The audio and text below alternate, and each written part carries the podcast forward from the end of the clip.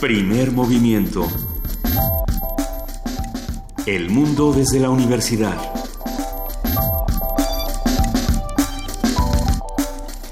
Siete de la mañana, cinco minutos, ya estamos aquí en primer movimiento. Yo soy Juana Inés de ESA, está conmigo Luisa Iglesias. Buenos días, Luisa Iglesias. Buenos días, querida jefa de información, Juana Inés de ESA. Muy buenos días a todos los que hacen comunidad con nosotros. A ver, estamos arrancando primer movimiento esta mañana con muchísimas noticias, con muchos temas que discutir. El teléfono es 55 36 43 39, arroba P Movimiento en Twitter, diagonal primer movimiento UNAM en Facebook. Y si nos quieren mandar una postal sonora es primer movimiento UNAM arroba gmail.com. Pero a ver, ¿qué, ¿qué, pasa? Hemos hablado del gasolinazo el día de ayer, hemos hablado del salario mínimo. Hay que, hay que recordar esta, esta nota que aparece en distintos periódicos de cómo empezamos el sexenio de Peña Nieto y cómo vamos hasta ahora, en el que por supuesto se hablaba de, de cuánto, de cuánto nos salía eh, la canasta básica el año, eh, hace unos años y en cuánto nos sale ahora. Eh, podemos partir de que estaba, este asunto estaba en 170 pesos, ahora está en más de 218. Es, sí. Está tremendo. Y sobre todo lo, lo, que es interesante es la lectura que hacen diversos analistas, entre ellos Gerardo Esquivel, quien ha, ha platicado sí. con nosotros varias veces aquí, de que lo que pasa ahora con, por ejemplo, el aumento de las gasolinas y, y esta falsa idea de que la de que la reforma energética iba a garantizar que ya no subieran las gasolinas uh -huh. es que justamente era falso, ¿no? Justamente era una una promesa de campaña y una serie de mensajes de las que de los que se colgaron políticos del PAN, del, del PRI, eh, de en cierta forma del PRD, que eran inviables. Entonces, bueno, pues partimos de una serie de premisas y promesas que eran inviables y ahora estamos asumiendo y observando las consecuencias. Entonces, bueno, pues todo eso hay que verlo. Nos prometieron cosas que eran imposibles de cumplir, no se cumplieron, muy por el contrario, eh, se, han, se han hecho mucho peor y, y bueno, vale la pena preguntarse si pues dónde nos situamos en, frente al gobierno y, y, dónde nos situamos como ciudadanos, ¿no? Esto, esto que decía ayer el doctor Mariña de de la Guamas Capozalco que hablábamos con él sobre el aumento de gasolinas que si es que en realidad ya el, este este gobierno ya se dio por perdido y entonces pues ya está dedicado a hacer sus propios negocios y le importamos bastante poco. Bueno, los que seguimos viviendo en este país y los que queremos seguir teniendo trabajo independientemente de quién quede en, en, ningún lado y los que queremos seguir teniendo país y tener un lugar donde nazcan nuestras gentes, pues tendremos que seguir trabajando por él. Pero creo que lo, lo, dices bastante bien, querida Juana Inés, este asunto de si nos hemos vuelto observadores de lo que ocurre en nuestro país o si nos vamos a convertir en actores este 2017. Si podemos ser actores, hagámoslo. No dejemos de observar, no dejemos de informarnos, pero eh, comenzar a actuar de maneras distintas, eh, no, no de maneras violentas, ¿no? Que, ese, que esa será otra cosa que tendremos que discutir, de cómo se han cerrado distintas carreteras en, en nuestro país en las últimas horas, de cómo han, han habido distintos conflictos que, que quizá están violentando más que eh, abonando a la situación. Vamos a discutir todo esto, los invitamos a que se queden con nosotros, porque el día de hoy en nuestro martes de salud vamos a hablar de un tema que yo estuve necia, necia, que quería tener. Gracias, les agradezco muchísimo que llegó a la mesa el ácido úrico. Sí, hablando de cambios de conducta. Ácido úrico, vamos a platicar de ello con doc la doctora Diana Castañares, ella es médico internista y tiene una especialidad en nutrición clínica. En la nota nacional hablaremos sobre el papel de Fidel Castro al celebrarse el 58 aniversario del triunfo de la Revolución Cubana. Esto a cargo del doctor Lorenzo Meyer en su martes de Meyer. Eh, él es profesor investigador universitario interesado en la historia política mexicana del siglo XX a la actualidad. Eh, será interesante escuchar lo claro. que tiene que decir sobre, sobre Fidel Castro y su papel en la historia, el doctor Lorenzo Meyer. Hablaremos también sobre Israel frente al nuevo orden mundial, además de lo que se ha, de lo que se le ha atribuido a Netanyahu, estas acusaciones de que si recibió regalos suntuosos y no, que no debería haber recibido y que y, y demás historias. Bueno, realmente cómo queda esta idea claro. de Israel y Palestina frente al nuevo orden mundial. Platicaremos con la maestra Arlene, Arlene Ramírez Uresti, uh -huh. internacionalista, profesora investigadora del TEC de Monterrey en el campus Toluca. Oye, Juana Inés, que, que, hoy ya te toca poesía necesaria. Hoy ya me toca poesía necesaria. Ya sí, como que ya sabes cuál quieres. La semana anterior de, a las vacaciones estuve aventando a todos nuestros compañeros de resistencia modulada a la poesía necesaria, pero ya ahora sí ya me toca a mí, no tengo la menor idea. Ah, si bueno. se les ocurre algo por ahí que quieran escuchar, mándenoslo. Hashtag pues sea necesario para que le digan a Juana Inés qué quieren escuchar en su dulce voz, en su dulcísima voz. No te rías de mí. No, no, para nada, para en nada. nuestra mesa Militares y Derechos Humanos, este asunto de, bueno, ya van a, reglamentar el, la presencia de los militares, en qué, hasta qué punto están están exentos de observar los derechos humanos, hasta qué punto plantea la presencia militar, plantea un reto para derechos humanos y todo lo que nos debemos casi como generación en términos de derechos humanos. Lo vamos a platicar con el doctor Víctor Manuel Martínez Bulle Goiri.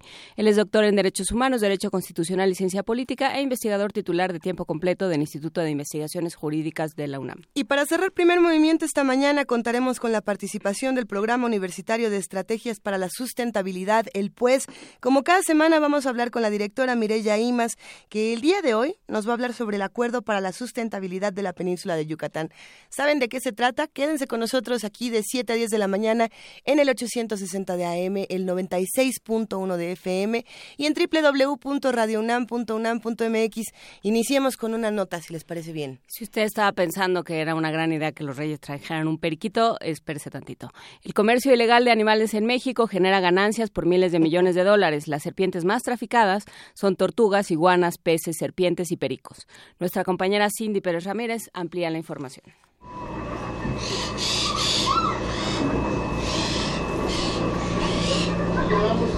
Pásele, pásele, ¿qué buscas? Tenemos perros, todas las razas, gatos, conejos, o dime, ¿necesitas algo diferente? Acá atrás tengo más variedad, ven, pásale. Seguramente para muchos mexicanos estas palabras no les son ajenas. Tampoco ignoran lo que ocurre diariamente en el mercado de Sonora de la Ciudad de México, por poner un ejemplo. México concentra alrededor del 10% de las especies existentes en el planeta.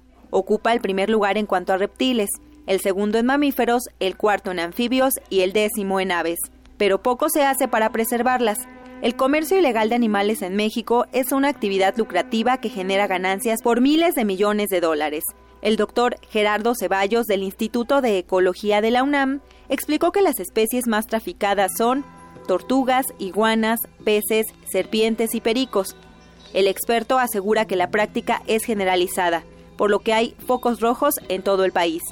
Algunos de estos animales llegan a Estados Unidos y de ahí se distribuyen a otras partes del mundo. Los Ángeles y Miami son centros de acopio. En el sur de Asia es el mayor mercado ahorita para muchas de estas especies. Por ejemplo, el pepino de mar, la totoaba, estos van a a, los mercados asiáticos y algunas cosas como pericos, aves, reptiles van a los mercados de Estados Unidos y de Europa, básicamente. Pensemos que la vejiga natatoria de la tortuaba puede venderse hasta en 100 mil dólares. Sabemos que el tráfico es muy grave, por ejemplo, para algunas de las especies de reptiles en la península de Baja California, que son enormemente cotizadas en el mercado negro de Estados Unidos, Chiapas, Oaxaca, Veracruz, Guerrero, Sinaloa, el investigador detalló que ante la falta de un marco jurídico efectivo que la tipifique como grave, esta actividad se ha intensificado requerimos que haya mucho más recursos del gobierno federal para atacar esto y se tiene que atacar a varios niveles. Que tenemos que hacer que los delitos ambientales como el tráfico de especies sean delitos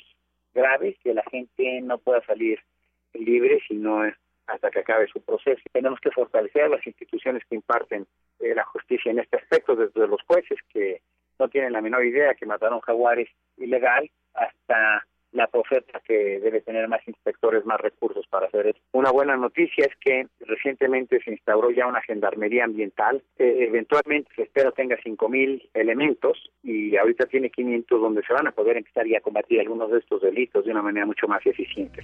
El doctor Ceballos instó a generar conciencia sobre el gran riesgo que enfrentan las especies de flora y fauna en el país pues solo así se podrá revertir la compra de animales en peligro de extinción. Primer movimiento. Clásicamente... Diverso. 7 de la mañana con 14 minutos. Muchos de los que nos escuchan probablemente siguen en pijama, disfrutando esta mañana. también, lo que pasa es que es radio. Es que no lo saben. No que lo saben, pero es radio. Juana Inés llegó con sus pantuflas de pingüino. Por ejemplo. Y yo con las de dinosaurio, con las que tienen uñotas y hacen ruido al caminar. Así que... Y hacen... Sí, todavía, todavía tengo mis pantuflas de, de, de, las que hacen soniditos. Pero a ver, ¿qué están haciendo los que nos escuchan ya hacen comunidad con nosotros? ¿Están en la cama? ¿Ya se despertaron? Algunos niños ya van a guardería a la escuela todavía no, pero a guardería creo que ya, ya volvieron algunos Al trabajo chamacos. de sus papás.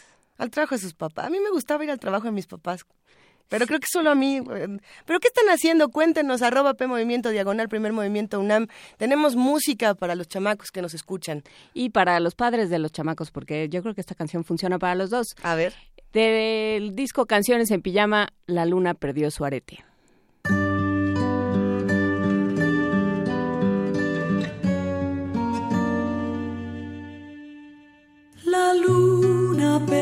Su arete y no lo puede encontrar. La noche está muy oscura y lo quiere ir a buscar. Ay, qué triste está la luna porque ya no va a brillar.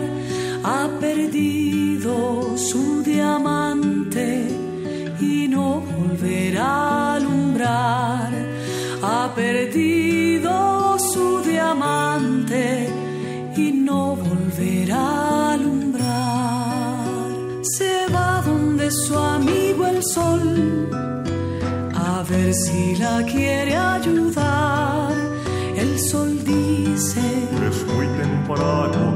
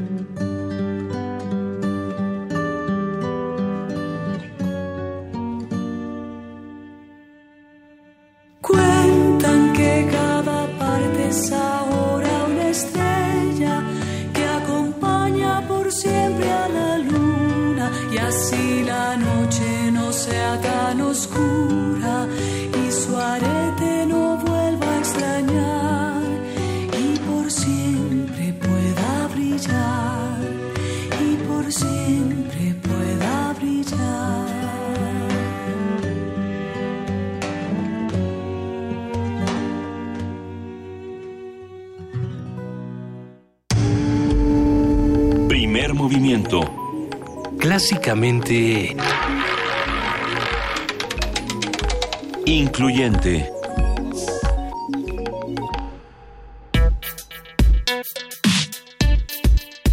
Martes de salud. Ácido úrico es un químico que se crea cuando el cuerpo descompone sustancias llamadas purinas, que se encuentran en algunas bebidas y alimentos, como el hígado, las anchoas, el atún, los frijoles, los chícharos y la cerveza. Aunque es soluble en agua y en la sangre, si el organismo produce demasiado ácido úrico, trastorno denominado como hiperuricemia, eh, hiperuricemia algo así, sí, así se llama este trastorno, si no lo elimina en cantidades suficientes, pueden producirse cálculos y otros padecimientos como la gota. Por ello es importante que los niveles de ácido úrico se mantengan en el rango normal. Para las mujeres el valor debe ser de 2.4 a 5.7 miligramos por decilitro y en los hombres de 3.4 a 7, a 7 miligramos por decilitro. Hoy vamos a conversar sobre el ácido úrico, qué es, qué provoca y cómo se controla. Todo esto lo hablaremos con la doctora Diana Castañares, médico internista con subespecialidad en nutrición clínica. Muy buenos días, doctora Diana Castañares, ¿cómo estás? Hola, buenos días, Luisa y Juana. Muchas gracias por estar aquí con ustedes.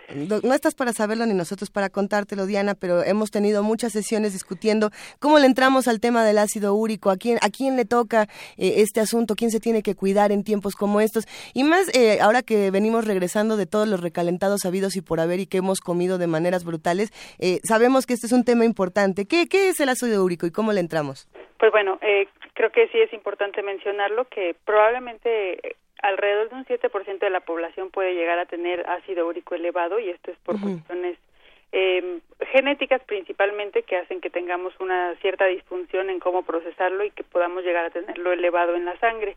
eh, como bien dijeron hace un momento, pues es un compuesto orgánico que es el resultado de la destrucción de las purinas y los que son nucleótidos que están principalmente en los núcleos de las células. Por lo tanto, pues va a ser fácil que encontremos este tipo de productos en cualquier eh, origen, ya tanto animal como vegetal. Es decir, no es nada más asociado al consumo de carne como muchas otras cosas que pasan, ¿no? eh, esto puede ocurrir también por el consumo de ciertos vegetales que también tienen, tienden a elevar el ácido úrico. Eh, entonces, pues bueno, eh, ¿cómo le entramos?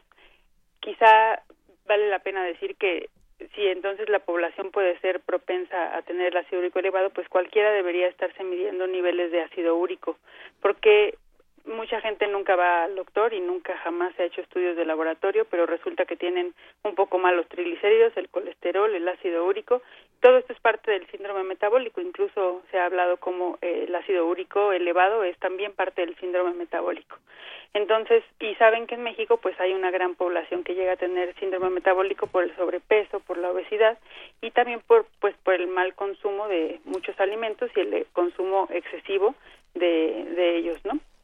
Entonces, probablemente digo, de ese 7% de la población, a lo mejor de ellos llegan a enfermarse por el ácido úrico solo un 2 o como un 30% de los que tienen el ácido úrico elevado se enferman por el ácido úrico. Eso es interesante, ¿no? O sea que no a todos les causa enfermedad, solamente a un 30% de los que lo tienen elevado y obviamente también depende pues de qué niveles de elevación tengan, ¿no? Pues no es lo mismo tener 7, por ejemplo, de ácido úrico, como hace rato mencionaban, los valores normales llegan hasta 6 o 7, eh, tenerlo arriba de 7 puede ser no tan grave, pero hay gente que lo sube a 9, 10, ¿no? Y entonces pues sí, obviamente tienen más tendencia a acumularlo.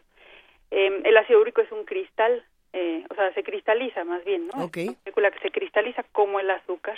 Entonces, pues sí, cuando llega a concentraciones elevadas puede tener eh, depósitos tanto en las articulaciones, que eso es lo que, que es lo que conocen como gota, ¿no? Y también puede cristalizarse de manera eh, paulatina y, y, muy muy lenta en, en los riñones y causar piedras renales que muchas veces no se manifiestan como las piedras de los riñones que de repente le dan en agudo a un paciente, eh, y que lo llevan corriendo al hospital, sino más bien se manifiestan de manera crónica ya con problemas de insuficiencia renal, lo cual es aún peor, ¿no? Eh, esto le ocurre afortunadamente también a pocos, pero pues también es algo que si nunca vigilaron, de repente tienen problemas renales que nunca nunca pensaron que llegaran a, a presentarse, ¿no? Entonces, pues sí, yo creo que vale la pena que un escrutinio por ahí, cualquiera, todos hay que hacernos por ahí una química sanguínea, biometría, ir al médico para saber qué es lo que tenemos que ver. Y a veces también pasa que sabemos que en la familia hubo, y, y o sea, que había ácido úrico elevado y, y, y no, no queremos creer que también somos propensos a ello, ¿no?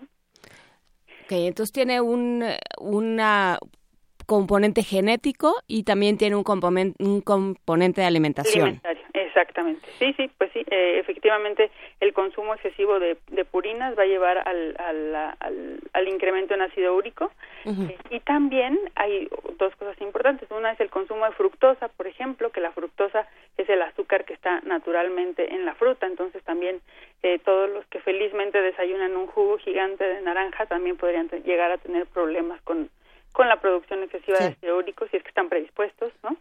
Precisamente a, a eso queríamos llegar, a- a lo- al tipo de alimentos que han sido, por ejemplo, satanizados y que dicen, no, es que si comes carne, gota directo, ¿no? Si tomas cerveza, gota directo. Y, y no volteamos a ver, por ejemplo, precisamente esto que mencionas, Diana, los jugos de naranja, otro tipo de azúcares, otro tipo de alimentos que si bien son considerados saludables, entre comillas, en los excesos, eh, de todas formas, nos van a llevar a lo mismo. Ajá, sí, aparte ah, recordemos que, por ejemplo, el jarabe alto en fructosa es algo que se utiliza para el procesamiento de muchos alimentos, eh, o sea, refrescos, alimentos, eh, panes, ¿no? Para la panificación, por ejemplo. Entonces, el jarabe alto en fructosa está en muchísimos productos y también tiene una alta repercusión en la producción de ácido úrico, que aparte es chistoso porque en realidad es, es un azúcar, ¿no? Y no tiene nada que ver con las purinas. Sin embargo, en el, o sea, cuando se utiliza el azúcar de manera excesiva, esta azúcar fructosa, el cuerpo tiene que, que, utilizar de una manera, eh, o sea, tiene que desaminar o el- eliminar las purinas de una manera muy rápida para poderlo procesar el azúcar, ¿no? Entonces esto es lo que hace que finalmente termine siendo como si hubiéramos consumido algo alto en purinas, ¿no? Porque en realidad lo que estamos es consumiendo a nuestro cuerpo que también tiene purinas, ¿no? Para poder procesar este azúcar. Entonces así es como se eleva el ácido úrico también en la sangre por la por el azúcar, el azúcar de las frutas y también esto, ¿no? O sea, que las frutas que las vemos tan bonitas y tan nutritivas siempre, pues también pueden ser peligrosas en pacientes susceptibles, ¿no? Entonces hay pacientes que se desayunan su platito de 10 kilos de frutas y también pues no no es no es saludable. Eh, otras cosas, por ejemplo, eh, a mí me impresiona como vegetales como las algas, por ejemplo, Ajá. en altos contenidos de purinas, que es algo que no nos imaginaríamos, ¿no? Como el alga espirulina, que además está de moda zumo o el nori. eh, eh, eh, y en cuanto a las carnes, sí, todas las carnes tienen ácido úrico, sin embargo, lo que más contenido tiene son las vísceras, los que comen riñón, hígado, el corazón. La tripita, eh, la, la pancita no tanto, pero eh, otras y otras muchas eh, vísceras son las que llegan a tener altos contenidos de ácido úrico. Es decir, que si no queremos tener alto en los niveles de ácido úrico, tenemos que despedirnos de nuestros deliciosos tacos de tripa. Eh, sí, Más o menos. sobre todo de los de hígado, los de riñón, Ok. eh, y también no, no nada más de vaca, eh, también de pollo y de todos los otros animales. A ver, pero vam- vamos a suponer que ya, ok, ya tenemos los niveles altos, ya, ya llegamos a este lugar al que no queríamos llegar, eh, pero bueno. ¿Ya nos modo. duele inexplicablemente un pie? Ya nos duele un pie, ya nos duele a lo mejor alguna articulación, ya sentimos que algo está medio extraño. Vamos al doctor o no vamos al doctor y empezamos a escuchar eh, estos remedios como es que tienes que comer avena o es que tienes que comer manzana. Y son como, eh, sí, pues remedios muy tradicionales y a veces estamos dejando también de lado otro tipo de, de, de ayuda. ¿O qué, qué sería lo mejor? ¿Qué es lo que tendríamos que hacer? Definitivamente tienen que ir al médico para que se evalúe y, y con alguien que se dedique a la nutrición, a la nutrición clínica, ya sea un nutriólogo, un médico internista, nutriólogo como yo, o bueno, ejemplo. alguien que les recomiende una dieta, porque sí es, es muy fácil que muchos médicos desgraciadamente también tenemos esta baja eh, conocimiento en la nutrición y nada más les dicen no coma carne o no tome vino porque el vino también lo asociaban mucho. En realidad, por ejemplo, la cerveza tiene más porque muchos productos fermentados tienen alto contenido de purinas.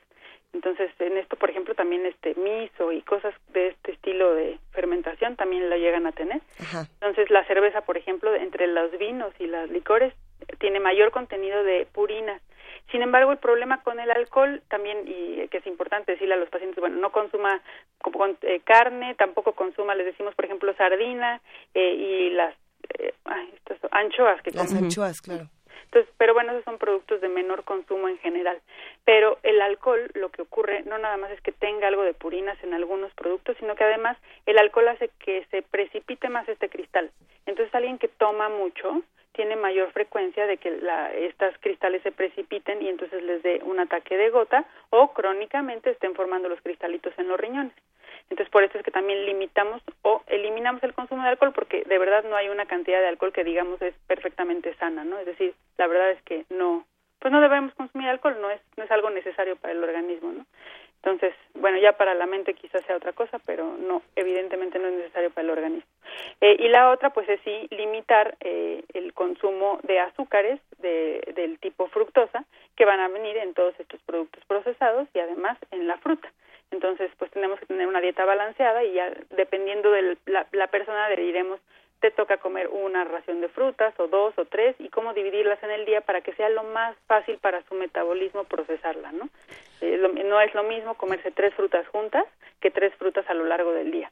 Entonces, también estos mecanismos nos van a ayudar y pues pues sí necesitan una valoración. Además de todo, pues bueno, el, el, la dieta no nos va a ayudar a eliminar por completo el ácido úrico, es decir, si si yo tengo niveles nos va a ayudar a lo mejor a bajar un, un gramo, un miligramo por decilitro, es decir, si tenemos 8, a lo mejor baja 7, si tenemos 9, no va, no va a bajar a los niveles normales y probablemente vamos a necesitar de medicamentos que existen desde hace muchísimos años para poder bajar el ácido úrico, ¿no?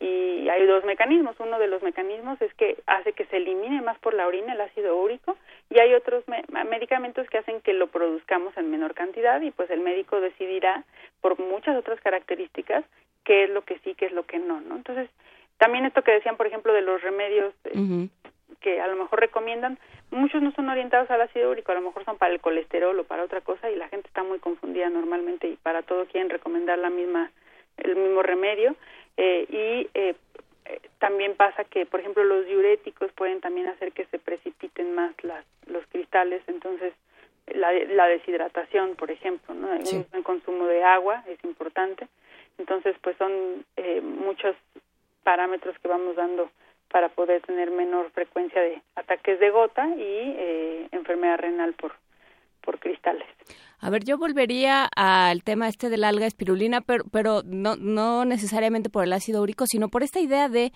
eh, de que como son productos naturales, ¿no? Que de pronto se ponen, eh, se ponen de moda, y como hay esta idea de, bueno, no me va a hacer mal, ¿no? De, de pronto hay un consumo... eh, Si es orgánico es bueno. o Ajá, sea, si sí. es orgánico es bueno, es natural, cuando la cicuta también es perfectamente natural.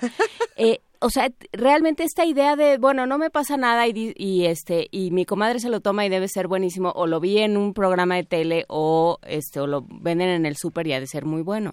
Sí, sí es cierto, es que tenemos que tener, o sea, los, incluso estos nutrientes o nutrien, eh, alimentos especiales son para cada persona, ¿no? Y. mejor hay algunos que te beneficien a ti y otros que le beneficien a la vecina y, y vale la pena de vez en cuando ir al médico, revisar qué es lo que tenemos y entonces saber qué de esto sí y qué de esto no debemos consumir, ¿no?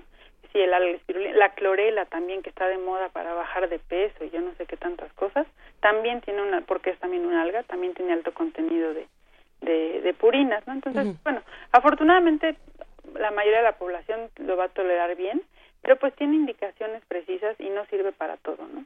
Em, eh, pues sí, tener cuidado, yo creo que eso, ir al médico a que te diga qué es lo que tú necesitas.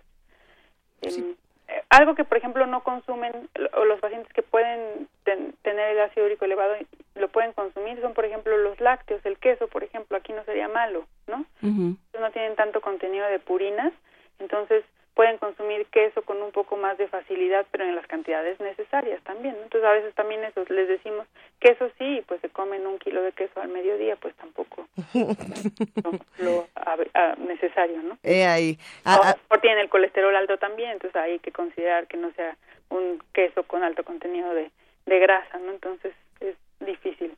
Podemos irnos por el lado, por supuesto, de los que los que se quieren volver más naturistas y entonces solamente van a comer manzanas y, y- y jugos y así. Chícharos y este, alga espirulina, sí, a lo mejor creen que, por ejemplo, tener una dieta vegetariana te va a librar del ácido úrico elevado. No, Tampoco. Porque- porque si tú tienes la propensión y además estás con una dieta vegetariana, probablemente vas a consumir muchas frutas que tienen este azúcar que no es la mejor para, las, para el ácido úrico, a consumir, por ejemplo, muchas legumbres, ¿no? Este, frijoles, chícharos y demás que también tienen contenidos más importantes de, de ácido úrico. Bueno, de, de purinas, perdón, pero bueno, que son las que te llevarán al ácido úrico. Oye, Diana, ¿y qué pasa entonces cuando de pronto en la familia son varios los que dicen, bueno, pues sí tengo alto el ácido úrico, alguno a lo mejor ya hasta gota tiene, otro no, eh, pero entonces empieza este asunto de, es que yo tengo esta pastillita que es re buena para bajar los altos niveles de ácido úrico. Y entonces entonces la tomamos todos y nos ahorramos el doctor. Todos nos ahorramos el doctor, nos tomamos la misma pastilla, comenzamos el proceso de automedicación y en una de esas hasta agravamos lo, lo, lo que nos está ocurriendo. ¿O qué pasa en ese asunto? Sí, sí, pues eh, como les digo, hay varios mecanismos de acción por los que funcionan los fármacos que utilizamos durante la gota, o sea, durante un ataque de gota y además para bajar el ácido úrico, porque son dos cosas diferentes. Entonces, a veces pasa, yo conozco muchos pacientes que de manera crónica consumen lo que se utiliza para lo agudo, ¿no? Que alguien se lo tomaron una vez y como funcionó para lo agudo, creen que en el crónico sirve y no sirve para nada, ¿no? Entonces, pues vale la pena que vaya, pues que el médico se los indique, no es tan difícil este, todos estamos preparados para hacerlos. El médico general, a lo mejor hasta los que atienden en las farmacias, este, idea de cómo hacerlo, ¿no? Entonces, pues bueno, decir esto es lo que me toca o qué es lo que me tengo que tomar, o a veces también, ¿no? hay niveles de ácido úrico que que no son nada más porque tengas esta predisposición genética, sino niveles mucho más elevados que ocurren en enfermedades más graves, ¿no? Como en la en el cáncer, por ejemplo, ¿no? Y entonces pues hay que vigilar qué es lo que estamos teniendo de niveles para saber si es algo dentro de todo normal o, muy patológico, ¿no? Entonces, eh, pues sí, acudir al médico yo creo que ser. y dentro de estas personas que ya llegan al médico, que deben de ser las menos, debe haber ahí una estadística de cuál es, eh, cuál es el porcentaje que llega, que debe ser bajo. ¿Qué, ¿Cuál es lo más recurrente? O sea, ¿qué es lo que tú ves y dices, sí, pues sí, es que, o sea, si yo tuviera... ya tiene una pelota en el codo, ya... Ajá, ¿no? Este, el otro día había un, un, doctor aquí que hablaba de tos y que gritaba a los cuatro vientos que por favor prohibieran el té de gordólogo. ¿Tú qué prohibirías? ¿Tú qué dirías? Dejen de venderle a la gente que eso sirve. Eh, probablemente la fruta y, el, y los productos azucarados y endulzados, el jarabe alto en fructosa. Yo creo que eso es algo que nos está haciendo mucho daño, ¿no? Eh, o sea, no nada más por el ácido úrico, sino por todo el síndrome metabólico y el sobrepeso, la obesidad y eh, diabetes y todo lo demás, ¿no? Creo que eso es lo que yo más pediría que le limitáramos el consumo de azúcares simples, que aparte de todo, incluso por ejemplo ahora venden en el súper un azúcar que le llaman, eh, perdón, pero se llama baja en calorías, ¿no? Pero esa es, es, fructosa, ¿no? Okay entonces es peor que estar consumiendo el azúcar, ¿no? Entonces no, yo creo que el consumo de azúcar es lo que tendríamos que limitar para poder mejorar muchísimas eh, cuestiones de salud a nivel poblacional. ¿eh? No, nos preguntan en, en, redes sociales qué síntomas tendríamos que estar atendiendo para, para asistir al doctor, sobre todo cuando ya hablamos de gota. Ya, no, bueno, eso es lo que les digo. Desgraciadamente solo a lo mejor eh, el 30% de los pacientes con hiperuricemia desarrolla gota, ¿no? Eh, entonces no no van a tener eh, muchos no van a tener síntomas nunca en la vida afortunadamente pero eh, la gota pues si la mayoría de las personas se manifiesta con un dolor en las articulaciones sobre todo del pie le llamamos podagra y es del donde salen los juanetes digamos no en la en el dedo gordo del pie. Ahí se puede inflamar poner rojo doler. Este, esto puede ocurrir después de un periodo de haber estado consumiendo así, por ejemplo, la Navidad, ¿no? Y que estuvieron comiendo de más y bebiendo de más. Y además, eh, pues deshidratados a lo mejor, no sé, cada quien lo vive diferente. Entonces suele ocurrir en el pie, el empeine, por ejemplo, también las rodillas, las muñecas, puede ocurrir en todas las articulaciones, pero la, la característica es la del pie. Eh, y eh, normalmente es nada más de un lado y eso ya cuando empieza a doler, este, se inflama, se puede ver rojo y pues bueno, hay que correr al médico para que les diga qué tomar porque si tomamos un medicamento, algunos de, de un tipo pues va a ser peor para la gota que, que otros que nos van a ayudar a limitar la inflamación. ¿no? ¿Y el 70% restante que no desarrolla gota puede ah. desarrollar insuficiencia renal? Puede insuficiencia renal, sí, como la mitad, el 40-50% desarrollan cierta insuficiencia renal. No quiero decir que van a llegar a hemodiálisis y cosas por el estilo, pero sí daño renal asociado a la gota, bueno, a, la hiperuricemia. Entonces, pues tienen que, todos estos pacientes, valdría la pena que se mantengan en niveles adecuados el resto de su vida, ¿no? A lo mejor no tienen nunca un evento agudo, pero entonces sí estar teniendo una dieta balanceada para tener niveles más adecuados el resto de la vida y, como les digo, si los niveles de todas maneras no llegan a lo normal, pues entonces utilizar algún fármaco que nos ayude a, a mantenernos bien. Bueno, ya que te tenemos por aquí, doctora Diana Castañares, ya, ya, que andabas por aquí, podríamos hablar un poco del síndrome metabólico, porque todo el mundo habla de él, o sea, ha sido algo que ha irrumpido, digamos, en el discurso médico y que no acabamos de entender.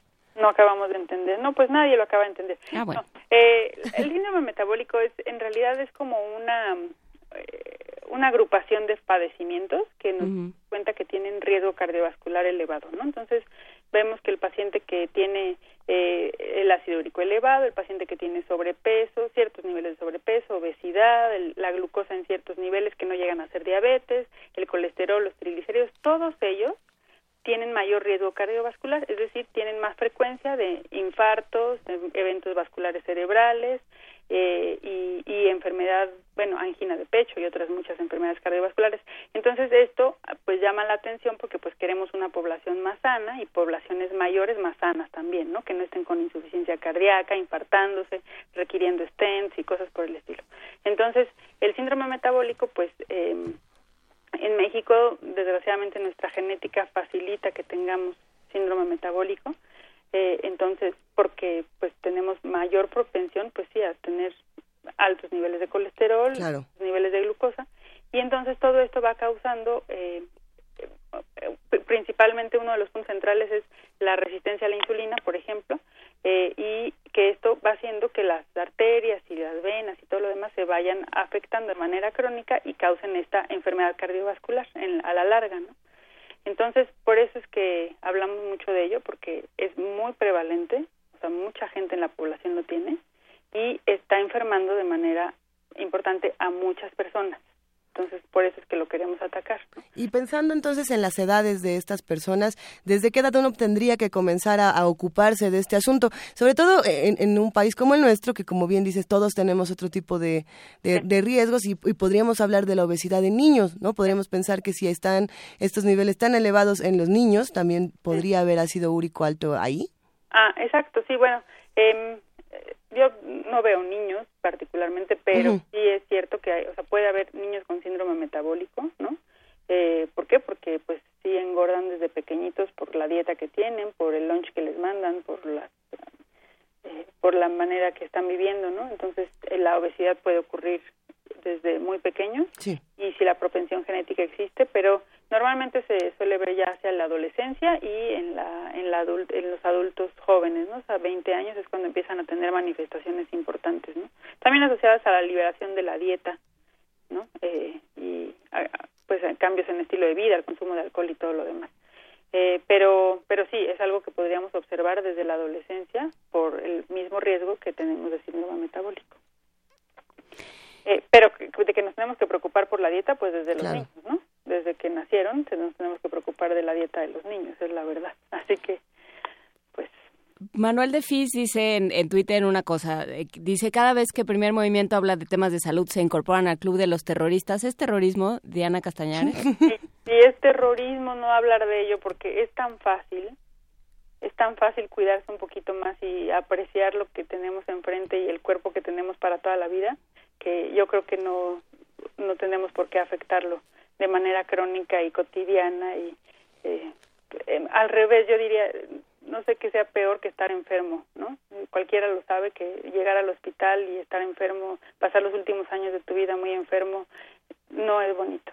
Entonces no no es terrorismo es bien fácil y nada más hay que pensar un poquito más en nuestra en nuestra salud no y sin ser neuróticos yo creo que se vale se vale tomarse una copa de Eso. vino se vale este comerse un pastel no pero pues el, el problema es el cotidiano, el que es todos los días, el que todos los días lo único que sabemos es darnos placer por la boca comiendo lo que no tenemos que comer, ¿no? Entonces hay más maneras y hay podemos disfrutarlo de otras mil maneras que no tenga que ser tan eh, ominoso, pues, ¿no? Ok, pero, pero, oh, entonces no tenemos por qué dejar de, de consumir alcohol, carne, eh, juguitos de naranja. Sí, porque ya se alebrestó el, el- el radio escucha. Pues es que se, se siente raro, ¿no? A, a nosotros algunas veces nos gusta echarnos nuestros tacos al pastor o, o alguna cosa así, pues duele, duele en el alma pensar que nunca más lo podemos volver a hacer.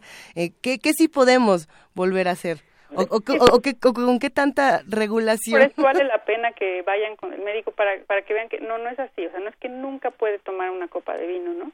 Eh, el chiste es como decir, bueno, si ha estado esta semana consumiendo grandes cantidades de azúcar y además Si me salen romeritos de las orejas, como Les- sucede en este momento. camarón y el camarón seco tremendo también para el ácido úrico, ¿no? Entonces, sí tiene el- la tortita de camarón y además la- las frutitas y además el vino, pues algo va a pasar, ¿no? Entonces, no juntar las cosas, saber balancearlas, no exagerar, ¿no? Entonces, no, es lo mismo comerse una tortita de romeritos que comerse 40. Entonces, nada más está, el chiste está en la dosis y la dosis depende del paciente, de su tamaño, de su edad y de muchas de su actividad física, ¿no? Por eso vale la pena que lo valoremos y le digamos para que esté tranquilo y pueda ser este consciente eh, de su alimentación y, y, feliz con lo que come, ¿no? Entonces, no, yo no hay nada prohibido, ¿eh? No, yo casi nunca a nadie le he prohibido nada. Entonces, nada más es las dosis y las cantidades. Es, una plática que nos ha dejado más, tranquilas en muchos sentidos y creo que a los radioescuchas también, a los que hacen comunidad con nosotros. Eh, pero, pero bueno, por supuesto que hay que ocuparse y que hay que estar completamente al pendiente de nuestro cuerpo en, todos estos asuntos, en colesterol, en triglicéridos. Sí, porque ya se lanzaron a preguntar. ya todo el mundo quiere, aprovechando que estás por aquí. ¿La copa de vino diaria es un mito? es un mito, sí. Eh, eh, hubo un periodo en el que se estuvo promoviendo el consumo de alcohol, ¿no? Que, que, si se consumía una copita de vino diaria, esto era bueno para el corazón. Ya la Academia Americana de Cardiología se, se o sea, dijo, no, no es cierto, perdón, no era verdad, no, no es mejor. Parece ser que quien siempre la consumió y no le hizo daño consumirla, la puede seguir consumiendo, pero no tenemos como médicos nunca jamás la, la obligación o, como la posibilidad de decirle a un paciente, sí, tómese una diaria, ¿no? y mucho menos alguien que nunca lo ha consumido. O sea, no, el consumo de alcohol no es esencial. Eso es algo que es importante recalcar, ¿no? Entonces, eh, y no, no estoy en contra del consumo de alcohol, pero no es necesario. O sea, nada más hay que pensar, no tenemos que comer el alcohol, no es necesario para el cuerpo, ¿no? O sea, tampoco es necesario comer plástico, este, y a veces lo consumimos de manera inadvertida, ¿no? Pero es lo no tenemos que consumir alcohol. Entonces, eh, desgraciadamente hemos visto que el, consumo de alcohol, incluso en, en, pequeñas cantidades, puede ser un factor de riesgo para cáncer, por ejemplo. Entonces, quien no sabía que tenía este riesgo de cáncer y lo está consumiendo de manera crónica porque cree que es bueno, pues entonces también está incrementando su riesgo de cáncer. Ay, a ver, nos, nos están lanzando una pregunta interesante y aprovechar que esta conversación todavía no termina, eh, Diana. Eh, preguntan por los tratamientos con esteroides, qué tan seguros pueden ser y qué tan nocivos también pueden ser, porque cada vez que escuchamos la palabra esteroides sentimos este... ¿Pensamos en Schwarzenegger? Pues sí, ¿no? Y entonces hay como un temor a ciertos tipos de medicamentos y se habla de nuevos tratamientos antiinflamatorios eh, que no tienen esteroides y otros que sí los tienen. ¿Qué, qué pasa con este asunto? Bueno, los tratamientos esteroides, si no estamos, por ejemplo, en la gota a veces damos eh, pequeñas cantidades de esteroides porque hay mucha inflamación. ¿no? Si a eso se refiere, bueno, sí, se utiliza por un periodo muy cortito durante la gota para desinflamar en algunos pacientes. Ahora, cuando tenemos de manera crónica el consumo de esteroides por enfermedades eh, eh, reumatológicas, por ejemplo, que tienen que consumir de manera crónica esteroides, pues sí, ellos tienen mayor riesgo de elevar el ácido úrico por el fármaco también, ¿no? Entonces, pues, eh, pero pues es algo que el médico estará vigilando y son pues son tratamientos bastante controlados normalmente, entonces, pues bueno, es, es un, eh, una balanza ahí la que se tendrá que ir, sí. Ay. Perdimos la llamada con la doctora Diana Castañares, ella es médico internista con su especialidad en nutrición clínica. Eh, vamos a volver a contactarla y si no lo logramos en este momento, no se preocupen porque les vamos a compartir el contacto para que puedan entrar eh, si, si lo necesitan a, tratamiento correspondiente y si no, para que iniciemos todos una dieta más saludable este 2017. Qué miedo, ya no vamos a comer taquitos. ¿Qué implica una dieta más saludable? Porque también eso, ¿no? Puras frutas, bueno, pues no, tampoco, ¿no? Entonces, no puras frutas, no puros vegetales. ¿Qué implica una dieta más saludable. Eh, doctora Diana Castañares, una última, un último comentario antes de, ese brutal, brutal colgón. No, no, no, yo no fui. Eh, este, pues creo que nada más les pido a todos siempre mi comentario es vayan al médico, háganse unos estudios de laboratorio y llévenselos a un doctor y enséñenselos alguna vez para que les dé una valoración y, y, y no tengan miedo porque no todos estamos enfermos y, no todos tenemos que preocuparnos todos los días por por la enfermedad, ¿no? al revés, yo creo que hay que preocuparnos por estar sanos y, es una inversión pequeñita y valdrá para siempre. Perfecto, pues ah, sí, más, más vale prevenir y más vale enterarse de lo que uno tiene, ¿no? Nos dice Ana Escalante, terrorismo es decir de algo me de morir y no considerar la calidad de vida con la que nos acercamos a la muerte. Exacto. Pues, pues sí. Con, eso nos vamos. Muchísimas gracias, doctora Diana Castañares, médico internista con su especialidad en nutrición clínica. ¿Dónde te pueden encontrar? Eh, estoy, bueno, en arroba doctora comida, es mi Twitter. Eh, tengo mis consultorios particulares, si quieren puedo por con mensaje directo y demás contactarlos. Perfecto, arroba doctora comidas, todo desatado, digamos. Ah, sí, todo junto, en minúsculas. Todo junto en minúsculas, arroba doctora comidas, Diana Castañares. Muchísimas gracias por estar con nosotros, un abrazo. Hasta luego. Hasta, luego, gracias. Bye, bye. Son las 7 de la mañana con 49 minutos. Seguimos aquí en primer movimiento leyendo todos sus comentarios sobre la, la, gota, el ácido úrico. No es el único padecimiento que tendríamos que estar atendiendo. La diabetes, que se relaciona directamente, es, es como, como lo mencionábamos antes de que terminara este año, una crisis a nivel nacional tremenda, ¿no? Y creo que están completamente relacionados. Obesidad, diabetes, ácido úrico, eh, triglicéridos y colesterol son estas, son estas palabras claves que tendríamos que estar tratando de descifrar para estos 2017 en términos de salud. Probablemente otras se van a ir sumando, pero estas deberían de ser las primeras para, para que desde lo que nos toca a nosotros no explotemos de pronto. Sí, no nos el, salgan problema bolas es, raras. el problema es que uno no quiere enterarse, ¿no? Que hay esta, esta idea muy extendida de para qué voy al doctor, seguro me enfermo, ¿no? ¿Para qué me entero? Es que sí. Es que estoy, estoy de acuerdo. A nadie le gusta enterarse de que tiene algo misterioso en su ser. Pero si alguien se quiere ir conmigo después del primer movimiento al doctor, los invito. Mientras tanto, vamos a escuchar Dorothy Ashby, Pocky.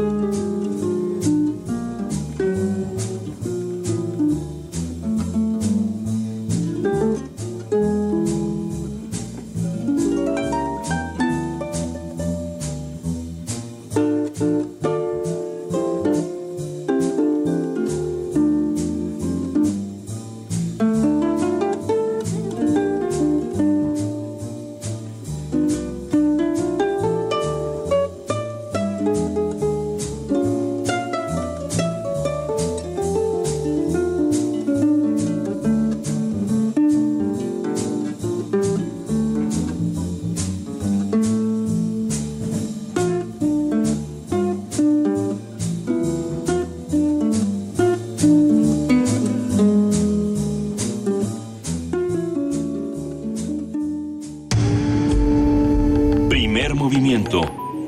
Clásicamente...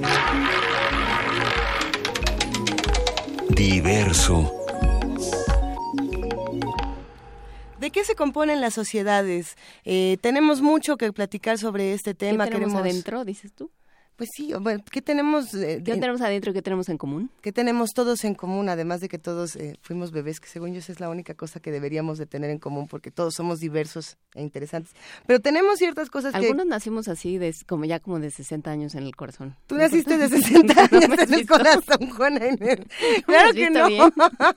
A Yo soy como Benjamin Button. Nací de 60 y ya voy a como en los 15. Esto destanteó por, me sacaste por completo de lo que iba a decir, pero en efecto, habrá quienes nazcan al revés, habrá quienes decidan ser vampiros de- a partir de cierta edad, habrá quienes ni siquiera nacieron de manera, eh, es que ya habrá algunos que en el futuro nazcan a partir de huevos de qué, de ratón o como nos de huevos dijeron. de ratón, como dijo ayer el, el, el- el doctor Rodríguez.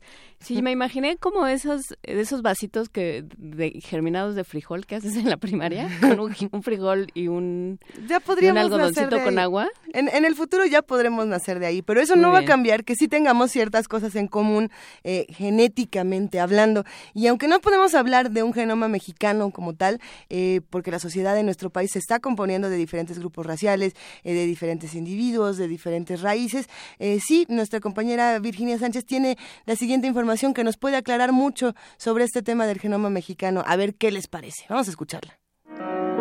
En el Instituto Nacional de Medicina Genómica se realizan investigaciones que permiten entender con mayor detalle las diferencias entre diversos grupos étnicos de México y con ello establecer características sobre las propensiones a ciertos padecimientos o enfermedades. Juan Enrique Moret Sánchez, investigador del Instituto de Biotecnología de la UNAM y del INMEGEN, explica los alcances de esta investigación. Advierte que debido a que somos una mezcla de diversos grupos raciales, no se puede hablar de un solo genoma mexicano. Para poder incidir en la medicina genómica, o sea, en el tratamiento y prevención y diagnóstico de enfermedades, es indispensable que tengamos un mayor conocimiento de la diversidad genómica de estas diferentes poblaciones. Por eso en el INMEGEN hemos estado estudiando desde hace ya varios años con diferentes metodologías y las apropiadas en su momento para comprender esta diversidad genómica. Actualmente, con las nuevas tecnologías de secuenciación masiva de ADN, hemos logrado secuenciar genomas completos, o sea, cada genoma o de cada individuo tiene 3.200 millones de unidades de información y hemos podido leer y estamos en el proceso de análisis de la información completa de más de 100 individuos de origen eh, prácticamente completo indígena mexicano de todas las partes del país, desde el noroeste hasta la península de Yucatán. Con los resultados obtenidos hasta el momento, se ha establecido un mapa que detalla las poblaciones originarias de nuestro país y la prevalencia de variaciones génicas asociadas a padecimientos como la diabetes. Lo que hacemos actualmente para identificar las causas genéticas de las enfermedades, pues es tomar a un número, pues entre más grande mejor, de personas con el padecimiento, analizar su estructura genética y compararla con personas que no tienen ese padecimiento. Estos estudios, que se llaman de asociación de genoma completo, nos han permitido identificar variantes en genes que nos predisponen a un número muy alto de diferentes enfermedades y padecimientos. Por ejemplo, hay una variante de un gene que está altamente presente en las poblaciones autóctonas de nuestro país. Aproximadamente la mitad de la población tiene esa variante génica y en el resto del mundo esta variante es poco frecuente y esta variante nos predispone a la diabetes y los portadores de esta variante son aproximadamente 50% más propensos a desarrollar la diabetes que las personas que no lo portan. Otro de los objetivos de esta investigación es diseñar estrategias de medicina más asertivas y preventiva, lo cual reducirá en gran medida la inversión económica que hasta el momento ha implicado la curativa. Para Radio UNAM, Virginia Sánchez.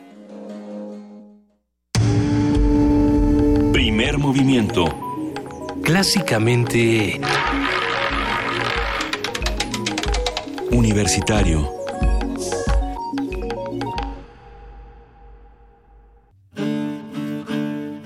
Sumérgete en la música del planeta. Encuentra las perlas acústicas en el Mapamundi. Salpicadas desde Radio Nacional de España, Mundofonías. una producción de Juan Antonio Vázquez y Araceli Zigane, creada para divulgar los ritmos del mundo. Sábados 6 de la tarde, por el 96.1 de FM. Radio UNAM. La junta, la junta. Ya casi llego. Ya no llegué. ¡Espere! ¡Por favor! Aquí, aquí está mi boleto. Lo siento, joven. Ya no puede pasar. ¡No! Hola, amiguis. Hola, Tere. Ya nos tenemos que ir. Nos vemos. Bueno, tomaré mi café sola. No te quedes fuera. Si tu INE no tiene un 18 en los recuadros de atrás, ya no es vigente y tienes que renovarla. Si no tiene números, checa su vigencia en la parte de enfrente. Ahora que renové mi INE, soy parte de las decisiones del país. Instituto Nacional Electoral, INE.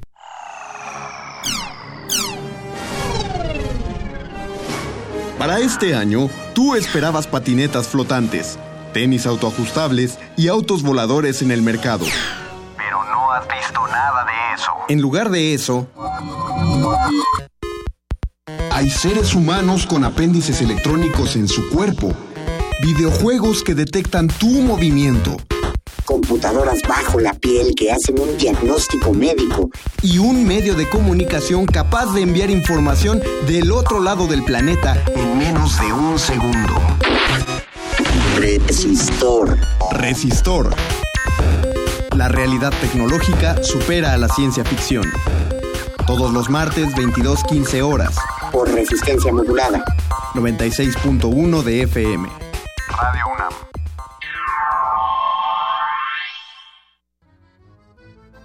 El Gran Palais de París, una de las sedes más emblemáticas de la cultura en Europa, presenta, después de seis décadas, la más grande exposición dedicada al arte mexicano. México 1900-1950. Diego Rivera, Frida Kahlo, José Clemente Orozco y las vanguardias. Las manifestaciones artísticas y el patrimonio cultural de México están orgullosamente presentes en el mundo. Secretaría de Cultura, Gobierno de la República. Como los pulpos, los escritores son más sabrosos en su tinta. Una producción del Instituto de Energías Renovables de la UNAM. Lunes y miércoles al mediodía por el 96.1 FM. Radio UNAM. Búscanos en redes sociales, en Facebook como Primer Movimiento UNAM y en Twitter como P Movimiento o escríbenos un correo a primermovimientounam@gmail.com. Hagamos comunidad.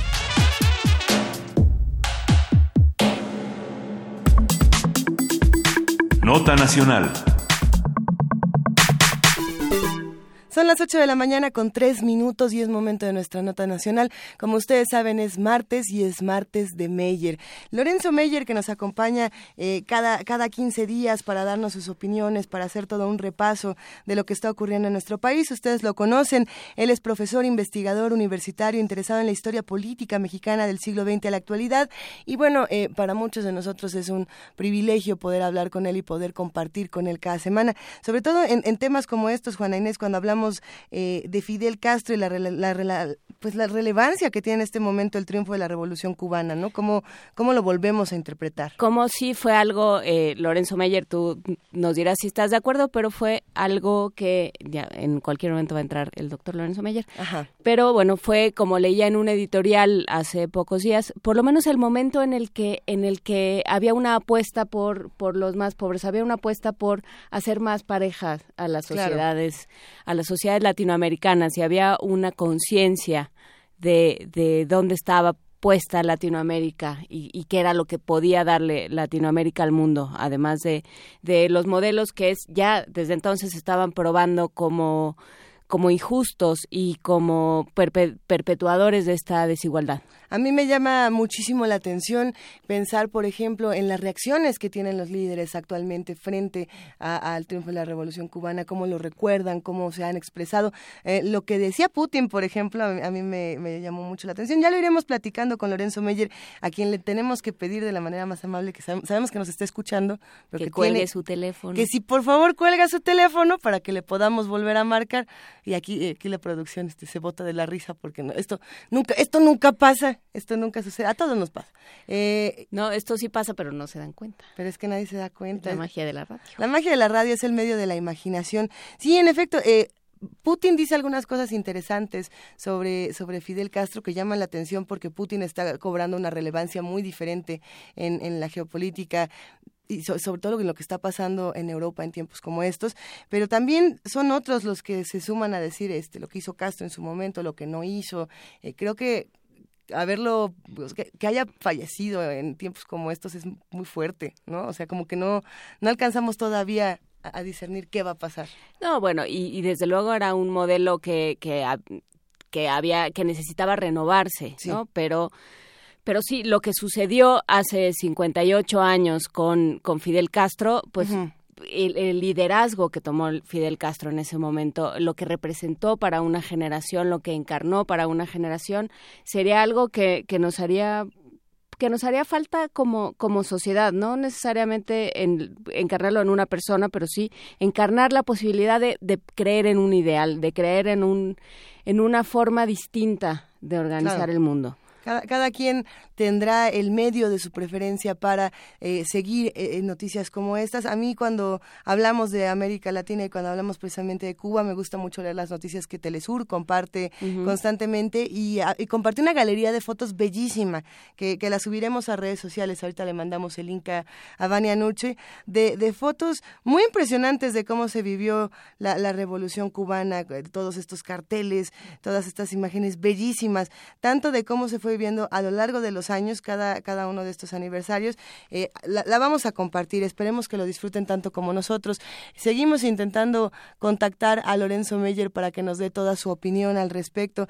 Yo creo que, ¿por qué no? Vámonos a una rola para que lo, lo contactemos si les parece bien. Y seguimos aquí con ustedes en Primer Movimiento. Estamos en arroba P Movimiento en Twitter, en Diagonal Primer Movimiento UNAM en Facebook. También estamos en el teléfono 55 36 43 39. ¿Cómo viven los que hacen comunidad con nosotros esta revolución cubana? ¿Cómo, cómo, cómo la reinterpretan en tiempos como estos donde nos surgen otro tipo de revoluciones? Y vamos a música.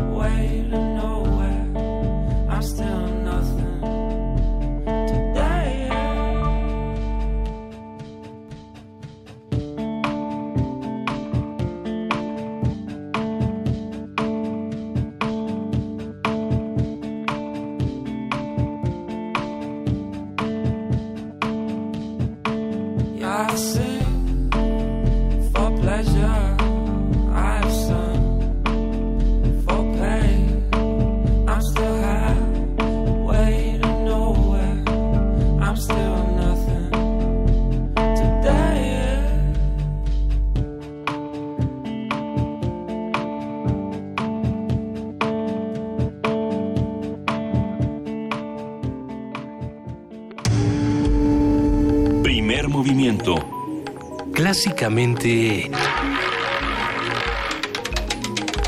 Incluyente. Nos escribió Manuel de Fis y nos dice, para mí lo más importante del surgimiento de la Revolución Cubana y Fidel es que fue en la época de los gorilatos. Y así nos llegaron varios mensajes que vamos a ir compartiendo.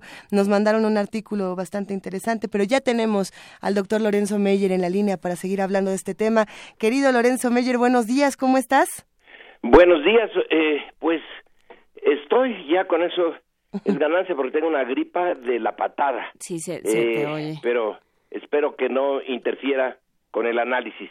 Nunca interfiere, y menos con tu gran, con tu grandioso análisis, querido Lorenzo. Cuéntanos cómo, cómo vemos, este, 58 años más tarde esta, esta revolución cubana. Hay infinidad, literalmente, no exagero, infinidad de ángulos en los que podíamos fijarnos, no hay tiempo. Yo no había ido nunca a Cuba. En realidad, eh, al principio, bueno, pues porque no había oportunidad, no tenía yo recursos. Eh, con el paso del tiempo, cuando la revolución se fue complicando, esa imagen que muchos jóvenes teníamos de la revolución cubana en los años 60, 70, bueno, tuvo que sufrir cambios, cambios eh, duros, y decidí no ir para eh, no eh, alterar la imagen que originalmente tenía de esa Cuba revolucionaria.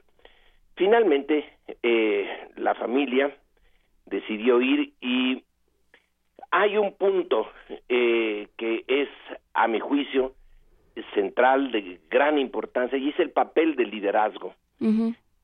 ¿Cómo puede ser posible que una Cuba que en los 1960 tenía 6 millones de habitantes, que hoy tiene 11, que es realmente una geografía muy expuesta, una pequeña isla, al lado eh, de esa gran, enorme potencia que es Estados Unidos, haya podido permanecer, eh, pues, independiente de la eh, presión, de la influencia de la potencia hegemónica, una presión que ningún otro país latinoamericano ha podido zafarse.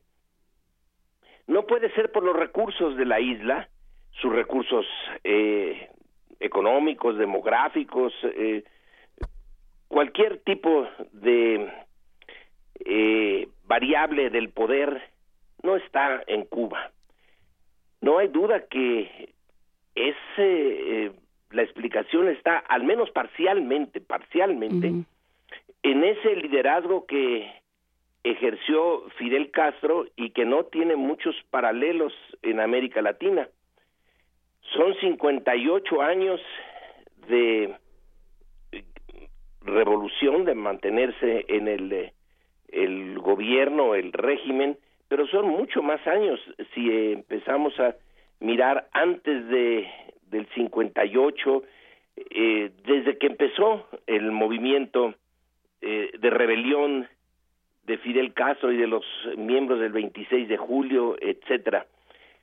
Entonces, aquí estamos ante un ejemplo realmente muy singular eh, de los, eh, pues, alcances y los límites, los éxitos y los fracasos de un eh, liderazgo personal tan fuerte, de una voluntad tan fuerte como la de Fidel Castro. En un eh, artículo que acaba de aparecer el, mes de diciembre, ya no me acuerdo exactamente qué fecha, en The Economist, le dedican tres páginas a, a la Cuba de Fidel y los editores señalan que Cuba se convirtió en una superpotencia de bolsillo, así como en algún tiempo se usó el término de acorazados de bolsillo en la Segunda Guerra Mundial, bueno, aquí tenemos esta acepción superpotencia de bolsillo. Entre otras cosas, ¿por qué? Bueno, pues porque mandó a lo largo de varios años a 300 mil cubanos a pelear en Angola. Eh, es decir, se cruzaron el Océano Atlántico y fueron eh, a interferir, intervenir en los acontecimientos eh, mundiales, teniendo entonces pues entre 10 y 11 millones de, de cubanos, la nada. Claro que tenían el apoyo soviético, luego consiguieron el apoyo eh, venezolano y ahora yo no sé qué rayos van a, a conseguir. Cuando uno eh, va por las calles y por el campo cubano, pues no hay nada excepcional. Eh, se ve que la infraestructura, vaya que si necesita que se le metan recursos, que están dilapidadas unas partes de la Habana, que, bueno, no hay una industria. La Cuba actual es una sociedad de servicios, ya sea el turismo o la exportación de médicos que es donde tienen una ventaja eh, enorme. Pero esto es para, ¿para qué? Para conseguir combustible, para conseguir comida. No es un, un proyecto eh, que eh, mueva a decir qué éxito es la revolución cubana. Y sin embargo, pues eh, ha resistido la presión norteamericana, ha resistido a la caída de la Unión Soviética. Eh, no sé qué pase ahora que Trump llegue, ya que también ha amenazado a Cuba y ha eh, señalado que puede volver la época en que va a, a presionar otra vez a ese pequeño, pequeño país. Entonces, eh, hay que, pues, eh, recalar en el papel de, de líder, el papel, insisto, positivo y negativo. Fidel Castro fue la unidad de Cuba, fue la, la fuerza que le dio sentido a su eh, política, pero ahora que no está, el punto es que no hay un liderazgo equivalente.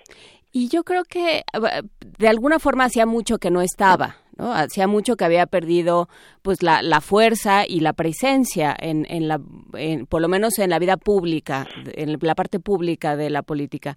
¿Y qué pasa que no hay, que, que, no parece haber un sistema político después de Castro. Parece que, que, que está todo eh, huérfano, que se, que se quedaron huérfanos los cubanos, huérfanos políticamente. Eh, Raúl Castro tiene ahora cinco años más de los que tenía Fidel cuando empezó a retirarse por razones eh, físicas de la política. Y él eh, mismo ha señalado que a partir del 2018 deja el puesto. Entonces no hay una figura o algunas figuras que puedan eh, ocupar ese puesto. Y Cuba se va a seguir enfrentando a problemas realmente que pueden llegar a ser de vida o muerte. Necesita un liderazgo. Entonces nosotros podemos ver en Cuba eh, un ejemplo extremo, extremo en, eh, en América Latina y en el mundo de lo que es el papel eh, del el líder y luego volvemos los ojos a nosotros mismos, a México. Aquí lo que tenemos, viendo sobre todo a los últimos tres gobiernos, es una ausencia completa de liderazgo. Aquí no hay nadie. Pensemos en, pues nada más en los últimos tres, eh, podemos hacerlos, uh, tener otros ejemplos, pero esta eh, cadena de eh, Fox, eh, eh, Calderón y Peña Nieto, es como si no hubiera eh, alguien al frente del aparato. El aparato ahí va eh, dando tumbos, lleno de problemas, eh, sin realmente una eh, dirección. Entonces, estando tan cerca, Cuba y México proveen ejemplos contrastantes de lo que significa este elemento tan eh, intangible, pero tan importante, que es eh, el liderazgo en el eh, en, en ese contraste lo que a mí me parece que podemos apreciar es que Aristóteles tenía toda la razón cuando señalaba que la virtud se encuentra en el término medio. En el justo medio.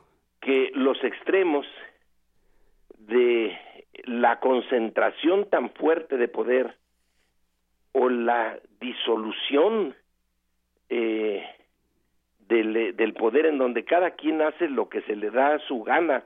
En Veracruz el gobernador se roba hasta eh, las sillas eh, con toda, eh, pues, ¿qué será? Cinismo. Anuncia que se va eh, poco antes del eh, que termine su periodo para tratar de limpiar su nombre y desaparece, eh, no hay policía que lo encuentre, no hay nadie que eh, pueda llevarlo a rendir cuentas, eh, en algunos casos las oficinas municipales se cierran porque no hay para pagar ni siquiera la secretaria de la eh, o las secretarias en esa municipalidad. No hay nada. Eh, ahora eh, quedan dos años de gobierno sin que se pueda uno sentir mínimamente eh, confiado en que sabemos a dónde vamos. Y del otro lado, en eh, esa Cuba con un partido político muy fuerte donde no hay eh, posibilidades de alternancia, aunque sí hay, eh, em, bueno, elecciones internas, etcétera, pero no hay discusión, no se discute nada. Aquí en México se discute todo y, y no sirve para gran cosa. Allá no se discute nada y tampoco sirve para gran cosa. Entonces, no queda más que ese, ese punto intermedio. Eh, hay, a mí me, eh, me parece en algunos momentos asombroso, simplemente asombroso, casi imposible que Cuba y su revolución hayan sobrevivido. Porque casi diría yo que las posibilidades estadísticas estaban absolutamente en contra y ha sobrevivido. Pero, ¿para qué? ¿Hacia dónde se dirige? Cuando ya desapareció el eh, socialismo que alguna vez le sirvió de guía, que era el soviético. Ya no hay socialismo soviético, ahora hay una digamos, una variedad de socialismos. Y entonces sería necesario tener una discusión interna muy fuerte, muy viva, muy candente dentro de Cuba para saber hacia dónde se va. Pero no la hay. Eh, estamos tan desorientados y en el caso justo, preciso de Trump, nos pasa lo mismo a los mexicanos y a los cubanos. Nos han tomado Trump y los suyos, pero sobre todo Trump, eh, como un objeto de, eh, de ataque. Su puerquito, diríamos, en este país. Como pues su puerquito. Como sí, nos agarraron de su puerquito. Eh, y tú tienes, puedes eh, honestamente decir que ya tenemos una respuesta de qué vamos a hacer en México. No, claro que no. ¿No? Como no la tenemos para los aumentos de gasolina, como no la tenemos para la, la desigualdad infame que, que, vivimos en este país, ¿no? Como, porque bueno, tampoco, tampoco puede uno pensar que la respuesta es un liderazgo fuerte, ¿no? Menos en un momento histórico en el que la democracia se está, está teniendo menos valor que nunca. Bueno, yo menos valor que nunca, no le exageremos. Bueno, pues, digamos, está teniendo, después de haber llegado a la conclusión de que la democracia era una buena idea, vamos de regreso, eso sí dicen los estudios. Bueno, eh, ya no tenemos el optimismo que teníamos, pero no estamos tampoco de regreso a Pinochet y a el de tipo de barbaridades que tuvimos que experimentar en América Latina. Pero sí, ya se perdió en cierto sentido el entusiasmo, la la imagen utópica de la democracia fue perdiendo brillo, pero no hay alternativa. Ahora, aquí en México ni siquiera eso hemos eh, podido alcanzar, esa eh, democracia, bueno, más o menos aceptable, nada heroica, eh, pero que eh, puede permitir irla llevando, digamos, al estilo de los países eh, escandinavos, ¿no? eh, no no la tenemos y, y hoy las fotografías de del eh, desfile en Cuba, bueno, pues son eh, son interesantes. La jornada tiene a unas eh, jóvenes mujeres eh, marchando en La Habana eh, como símbolo de que todavía está ahí el espíritu y la unidad, pero cuando uno recorre las calles, sobre todo las de La Habana Vieja, y bueno, se maravilla uno de que los coches puedan andar, porque son coches de 1952, 53, 54, eh, con motores de otros automóviles checos, eh, en fin, eh, el ingenio es enorme, pero ese no es un futuro eh, aceptable. Bueno, pues en esas estamos. En esas estamos en que el eh, punto, uno de los puntos de la discusión pública política es el de la importancia de los líderes. Sí, las grandes corrientes de la historia moldean mucho a los países, a las sociedades, etcétera. Pero al final de cuentas, la voluntad, la inteligencia, eh, la buena fe de un eh, líder es un elemento importante y aquí no hemos tenido ni buena fe, ni bondad, ni inteligencia, ni honestidad en nuestros últimos liderazgos. Ni proyecto de nación. Tuvimos, lo tuvimos, lo podemos volver a tener, eso sí. Claro. Y lo debemos de volver a tener. Pero por ahorita, por ahorita, no está en el horizonte. Hay que recuperarlo. Y pensar en, en estas figuras, eh, ya, ya para cerrar esta conversación en que te vayas a tomar un tecito, este, Lorenzo Meyer, este, ya, ya para cerrar, pensar en estas figuras de, de, digamos, de liderazgo colectivo, un poco lo que hizo Podemos, lo que, lo que llevó a Obama a la presidencia, esto que se llaman las eh, grassroots, ¿no? La, la, los pastitos, la, la cosa que crece en comunidad a través de redes sociales y de otras plataformas. Tienes eh, toda la razón. Ahí también hay un, un elemento de inspiración y de, eh, de esperanza, pero ¿dónde está Podemos hoy? Si tú abres los periódicos españoles, yo me leo todos los días el país, Podemos está eh, peleándose entre ellos. El, el, liderazgo de Podemos está eh, ensarzado en una pelea dentro de ese grupo y los conservadores, el PP, resulta que volvió al poder más o menos como el PRI aquí, eh, y Obama.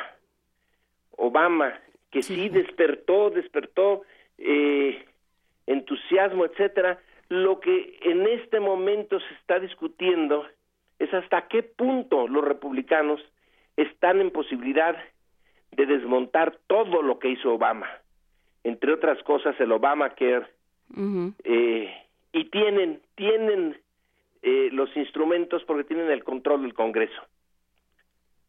¿Y dónde están los grassroots?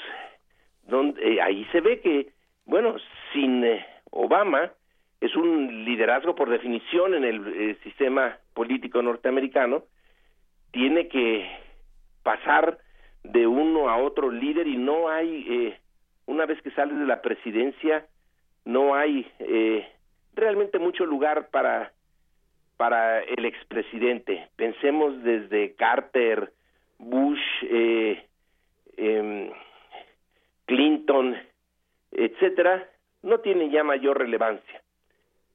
Entonces, el eh, movimiento que despertó Obama parece haberse agotado completamente y no es justo porque despertó muchas esperanzas, se sintió casi cercano ese momento en que los Estados Unidos superaran sus raíces históricas de racismo y entraran a una situación realmente nueva en donde ya no son una sociedad racista. Y mira nada más lo que nos venimos a encontrar. Con que estaba vivito y coleando el racismo y que de pasadita nos llevó entre las patas a los mexicanos. Y, y no hay ahorita, no hay un liderazgo en Estados Unidos capaz de enfrentar desde una posición eh, progresista de centro izquierda la brutalidad que se nos viene con Trump. Pero bueno. Ni, ni tampoco existe una figura en México, ¿no? Justamente eso que, que, pueda que pueda decir, bueno, sí, pero, ¿no? De, de mi gente me encargo yo. Pero bueno, lo, lo, seguiremos platicando. Por lo pronto, te, te, deseamos una pronta recuperación, Lorenzo Meyer, y nos, nos escuchamos en 15 días. Muy bien, y espero sí tener una recuperación porque estoy hecho una desgracia. Hasta dentro de 15 días. Te oyes, te oyes muy bien, si eso te sirve bien. de consuelo. Bueno, ya no. Gracias, Lorenzo Meyer. Un abrazo, Ya no Lorenzo Meyer. Ya no tanto. Consomé radiofónico para ti. Gracias. Hasta luego. Primer movimiento. Clásicamente... Incluyente. Son las 8 de la mañana con 30 minutos. ¿Qué opinan de lo que acabamos de escuchar con Lorenzo Meyer? Si ustedes también tienen gripa, por ahí también les enviamos consomés radiofónicos, consomés de, de imaginación para todos los que están aquí. Y uno de esos eh, apapachos que queremos mandarles es Tintán. A ver, ¿qué, ¿qué vamos a escuchar de Tintán, querida Juana Inés? Tus besos de Tintán.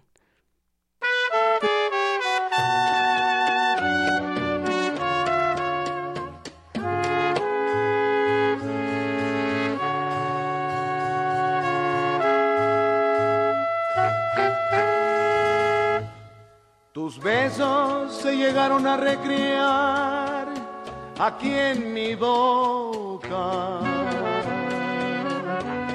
llenando de ilusión y de pasión mi vida loca. Las horas más felices de mi amor fueron contigo. Por eso es que mi alma siempre extraña el dulce alivio. Te puedo yo jurar ante un altar mi amor sincero. A todo el mundo le puedes contar que sí te quiero. Tus labios me enseñaron a sentir lo que es ternura. Y no me cansaré de bendecir tanta dulzura.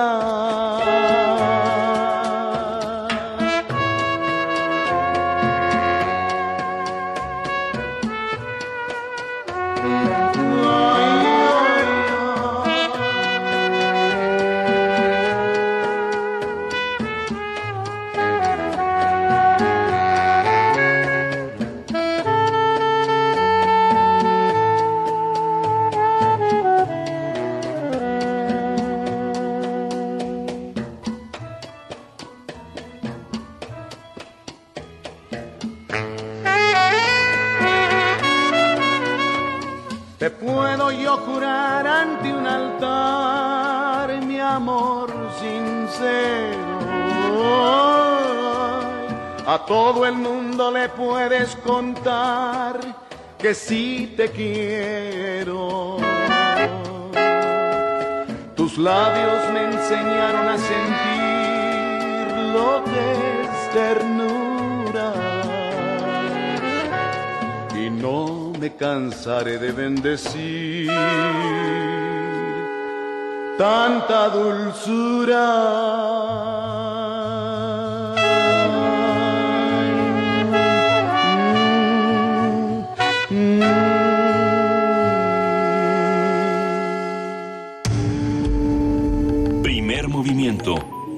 Clásicamente... Universitario. Eh, dice Mar, Monic Mar 68 en Twitter, Luisa Iglesias. Buen día, un gusto escucharlas. Gracias por el consomé, Luisa. Extrañamos a Benito, nosotros también. A ver si ya regresa. Le mandamos un gran abrazo a Benito. Un abrazo agripado a todo el equipo. A todo el de... A todo el equipo. ¿Quién nos mandó el abrazo agripado? Pótica.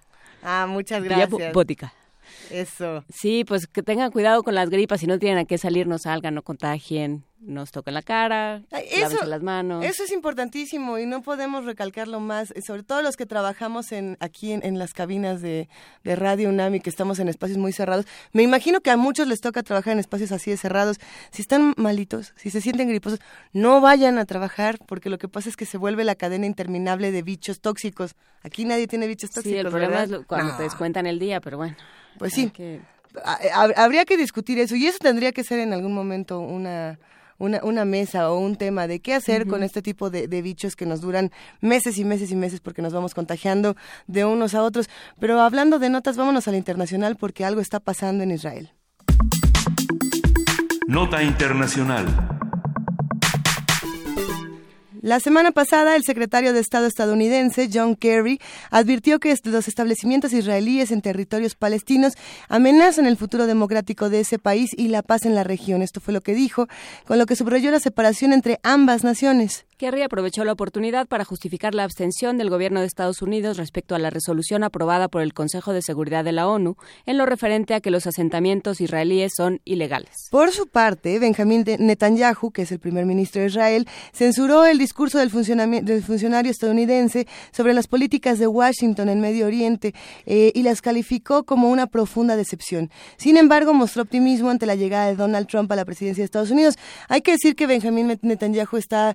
Eh, Atravesando. está pasando por una racha muy compleja que vamos a discutir esta mañana. Haremos un análisis de las posiciones en torno a Israel, lo que se puede esperar de su lugar en el mundo y la relación con Palestina. Por supuesto, nos acompaña la maestra Arlene Ramírez Uresti, internacionalista, profesora investigadora del Tecnológico de Monterrey, Campus Toluca. Muchísimas gracias, maestra, por estar con nosotros nuevamente.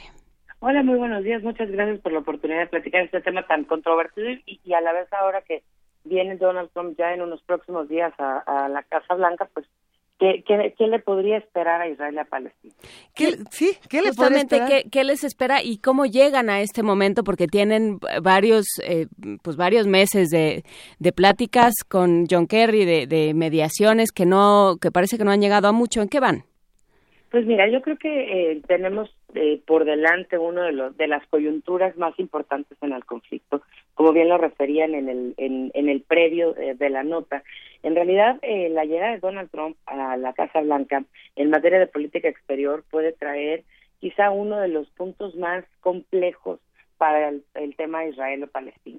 Resulta ser que eh, en esta última resolución que toma las Naciones Unidas, pues prácticamente le está dando lo que durante años pidió la Organización para la Liberación de Palestina, incluso bajo el liderazgo de Yasser Arafat, que era el reconocimiento al Estado palestino, que si bien no tiene de por sí eh, una conformación de Estado, territorio, eh, de, gobierno, población y, y territorio bien definido, sí por lo menos tuviera una concepción nacional ¿no? Que se identificara en algún lado un asentamiento que tuviera no solamente los usos y costumbres eh, eh, musulmanes y árabes, sino que además tuviera el reconocimiento de la comunidad internacional.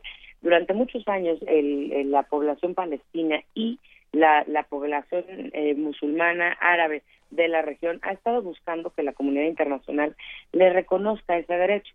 Mm. En las últimas semanas escuchamos al, al, secretario de Estado de los Estados Unidos diciendo que pues en realidad eh, los asentamientos israelitas eran asentamientos irregulares, lo cual por supuesto pone eh, en tela de juicio toda la doctrina de política exterior de apoyo de los Estados Unidos a Israel durante durante años desde la desde la conformación del Estado de Israel después de la Segunda Guerra Mundial.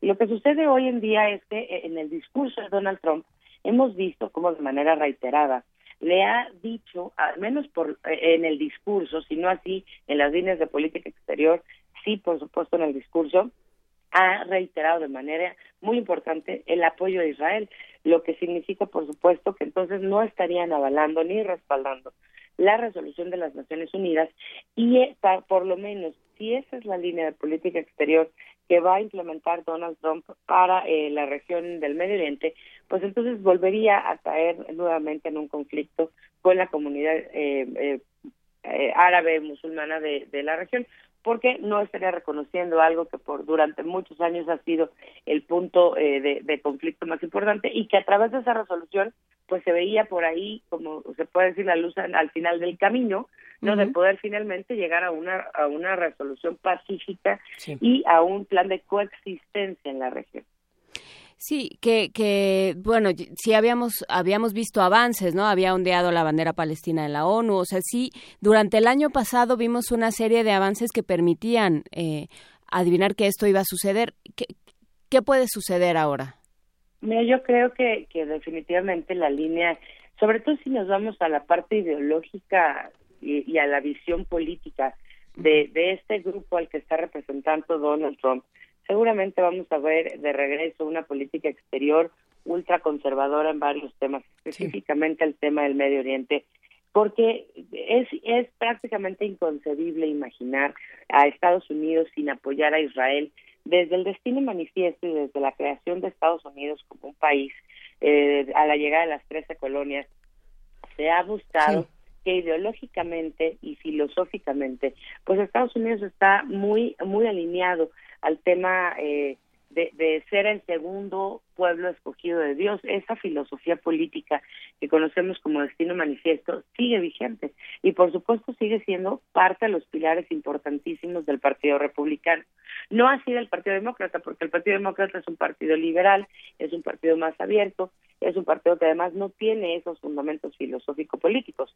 Lo que debemos estar muy pendientes es en estos primeros 100 días de gobierno de Donald Trump, vamos a ver si en realidad Donald Trump va a regresar al desplazamiento de las tropas norteamericanas alrededor de, del Medio Oriente. Si eso sucede, entonces quiere decir que evidentemente la doctrina Trump, no, la doctrina de política exterior de Donald Trump será una política de mucha de mucha agresividad, digamos, o de mucho ataque contra ciertos eh, ejes y, podría ser, podría ser que esta política exterior, si es que se da en esos términos, pudiera ser, por ejemplo, el fin también de una guerra civil en Siria, por ejemplo, de una pacificación en Libia, de una estabilización en el Medio Oriente, a un costo muy alto, por supuesto, porque evidentemente el Estado Islámico y la reconfiguración de eh, los polos de poder en el Medio Oriente, pues ya no son como era antes. Ahora acabamos de ver también, por ejemplo, a François Hollande, el presidente francés, diciendo tajantemente que 2017 es el año en el que en coalición van a terminar con el Estado Islámico. Declaración, por supuesto, sumamente álgida y fuerte si tenemos en cuenta el equilibrio de poder que hay actualmente en el Medio Oriente. Sí, eh, escuchaba hace poco un análisis que lo que decía era que eh, vivimos en un mundo que de alguna forma modelaron los Estados Unidos, ¿no? Un mundo de posguerra donde donde se conformó la OTAN, donde se, se reorganizó el mundo, donde se reorganizó Europa, en buena parte bajo el liderazgo y bajo eh, pues la, la el liderazgo genuino y, no tan genuino y claro y no tan claro de, de, los Estados Unidos. ¿Qué pasa cuando Estados Unidos cambia diametralmente? O sea, ¿por qué, por qué para hablar de todo eh, tenemos que hablar de la, de la sucesión? O sea, cuando hablamos de la Unión Europea, cuando hablamos de la guerra en Siria, cuando hablamos de Israel y Palestina, ¿por qué siempre tenemos que pasar por Estados Unidos?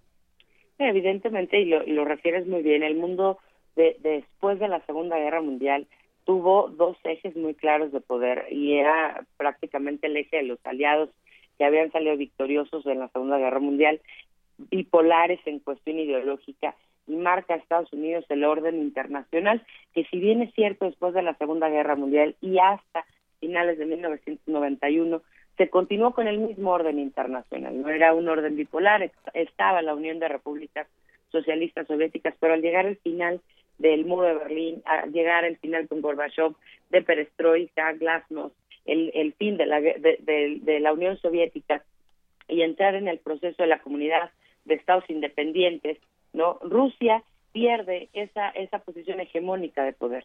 Después de 1991 y hasta la presidencia de Barack Obama en su primer cuatrienio, Estados Unidos buscó apuntalar hacia, hacia un nuevo orden internacional, incluso así se llamó durante mucho tiempo George Bush, Bill Clinton, luego nuevamente eh, George Bush, eh, George W. Bush, llamaron así al orden internacional. Estamos en el nuevo orden internacional y era cualquier cosa que fuera no la Guerra Fría, ¿no? Un, un hegemón eh, periférico que eran los Estados Unidos con algunos actores ya importantes, la Unión Europea como un bloque más consolidado, China como una potencia económica emergente, los países en desarrollo como América Latina y el Caribe apuntalando con Mercosur, pero actores como Venezuela, etcétera. Entonces hubo una mezcla tan interesante en el mundo durante estos eh, primeros años del, del 2000 y finales del, de los 90 que Estados Unidos se sumergió en una zona como de mucho confort, seguía siendo el país hegemónico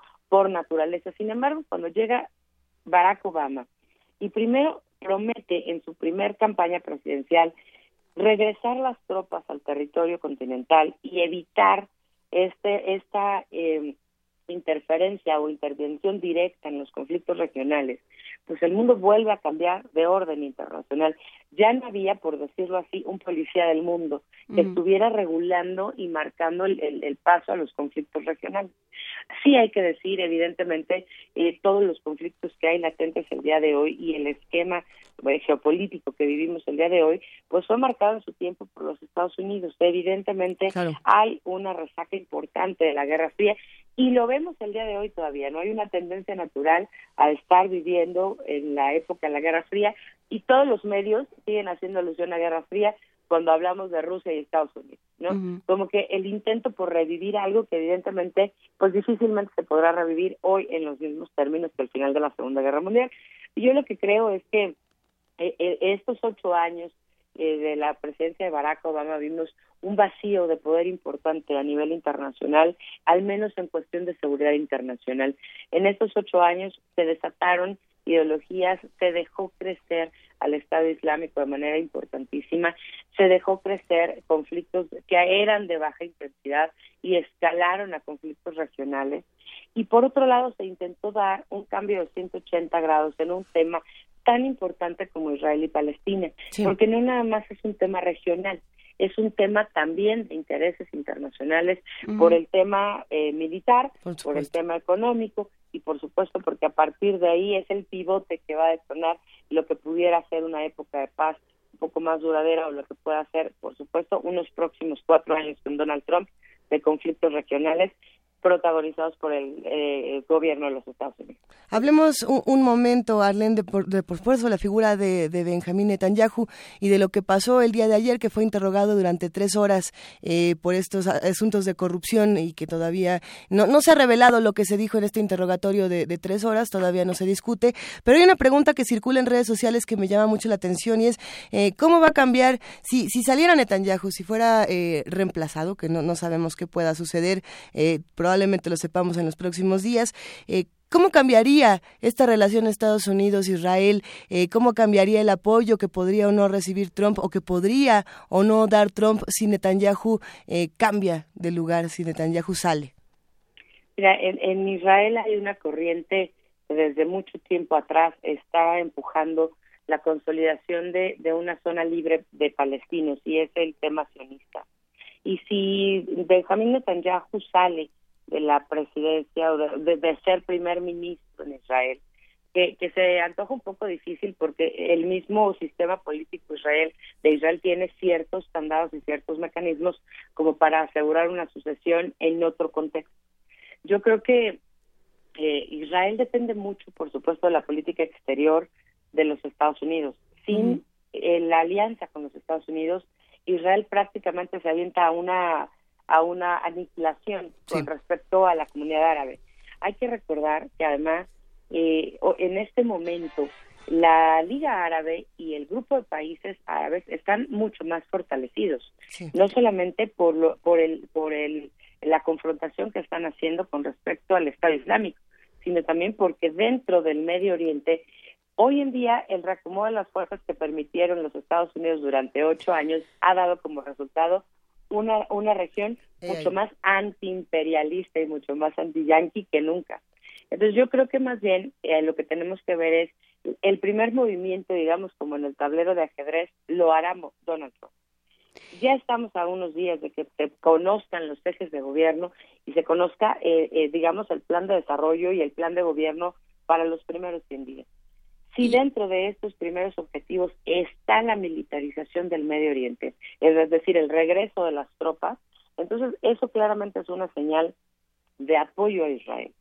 Si no hay un movimiento de tropas alrededor del Medio Oriente, entonces Israel tendrá que buscar no solamente una alianza diplomática, una negociación, sí, de escritorio con, con el gobierno de los Estados Unidos, sino que además tendrá que buscar una nueva posición con respecto a Palestina. Y tendrá que buscar desde el seno de las Naciones Unidas el consenso nuevamente para uno respetar el acuerdo o la la la, eh, la posición que ha tomado Naciones Unidas de reconocer al Estado palestino en su calidad de nación. Y por otro lado tendrá evidentemente que empezar a desmantelar asentamientos que hoy en día están marcados por la comunidad internacional como irregulares. Esa disputa tiene siglos, justamente ese es el, meollo del asunto de Israel y Palestina. Y si eso sucede, ¿no? si Israel tuviera que doblegar esa voluntad a sacar eh, o a renunciar a ciertos asentamientos, pues estaremos viviendo definitivamente una nueva era en, eh, el conflicto israelo-palestino. Y, ahí eh, me, me, llama la atención, maestra Arlene Ramírez Uresti, eh, hablar, sí, de, Estados Unidos como un aliado de Israel. ¿Quiénes son los aliados en Palestina? Porque nos pregunta en Twitter Javier Barrera, la posición de los países europeos es a favor de los palestinos. ¿Cuál es el en análisis? Algunos casos, en algunos casos. Los, los países europeos, no todos, ni todos de conjunto. Lo que pasa es que hay que recordar que la Unión Europea, en su calidad de unión, tiene una sola política exterior. La política de la Unión Europea está a favor no de Palestina, sino está a favor de todas las resoluciones internacionales que puedan garantizar la paz mundial. Y en ese sentido pues evidentemente al reconocer a Palestina pues se estabiliza entre comillas la región. De manera individual no todos los estados reconocen a Palestina ni la respetan porque son aliados de los Estados Unidos en Palestina hoy en día por ejemplo está eh, el reconocimiento tajante, explícito de Kuwait, de Qatar, de Líbano, de Jordania. He dicho sea de paso, Jordania es uno de los países que no solamente apoya más a Palestina, sino que además ha buscado a nivel diplomático un mayor eh, una, un mayor cabildeo digamos entre más países es decir Jordania al interior de las Naciones Unidas y al interior de otros organismos internacionales, ha buscado el apoyo de otros países como México, por ejemplo, como, eh, no sé, como Francia, como Italia, como Bélgica, negociando asuntos bilaterales con el tema Israel y Palestina. Es decir, Jordán es uno de los grandes promotores de la creación de un Estado palestino. Y así, no, eh, lo, que vemos es, yo, yo diría, los miembros de la Liga Árabe son eh, incondicionales de Palestina, no solamente porque han visto cómo el gobierno de Israel en diferentes escenarios históricos pues ha arremetido contra la, la población palestina, sino porque últimamente el tema del agua potable que se ha sido racionado por eh, Israel y no ha sido compartido con los ciudadanos palestinos. No, Israel es el único país en el Medio Oriente que tiene la capacidad de potabilizar el agua del mar. Y entonces varios países de la región han pedido a Israel les rente, digamos, o les suministre agua potable y se ha negado rotundamente, a pesar de que esto ya cae en un tema humanitario. Entonces, la posición de los países de la Liga Árabe es contundente contra Israel y en apoyo a favor a Palestina. Sí, bueno, justamente estamos por, por empezar un nuevo ajedrez, que yo creo que ese es la, la pues el reto más grande y hasta cierto punto lo, lo más interesante en este momento eh, desde el punto de vista de las relaciones internacionales. ¿Cómo se ve desde la academia este año? Pues mira, yo creo que es un año eh, por demás eh, atípico y por demás interesante porque no solamente hay una, una gran expectativa con respecto a la, a la llegada de Donald Trump a la Casa Blanca, sino que además también es un año importante económicamente. Los mercados internacionales no se han podido estabilizar del todo desde 2008.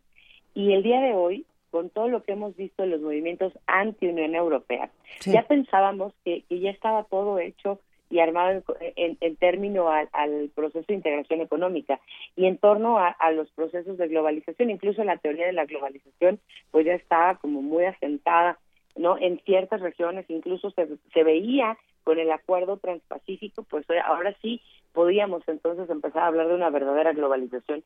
La realidad es que el mundo cambió dramáticamente en 2016 lo vimos con Colombia lo vimos con, con Gran Bretaña lo vimos evidentemente con los Estados Unidos creo que 2017 es internacionalmente el año de la sociedad civil es el año en el que los movimientos eh, sociales ciudadanos alrededor del mundo van a marcar una tendencia que antes difícilmente marcaban.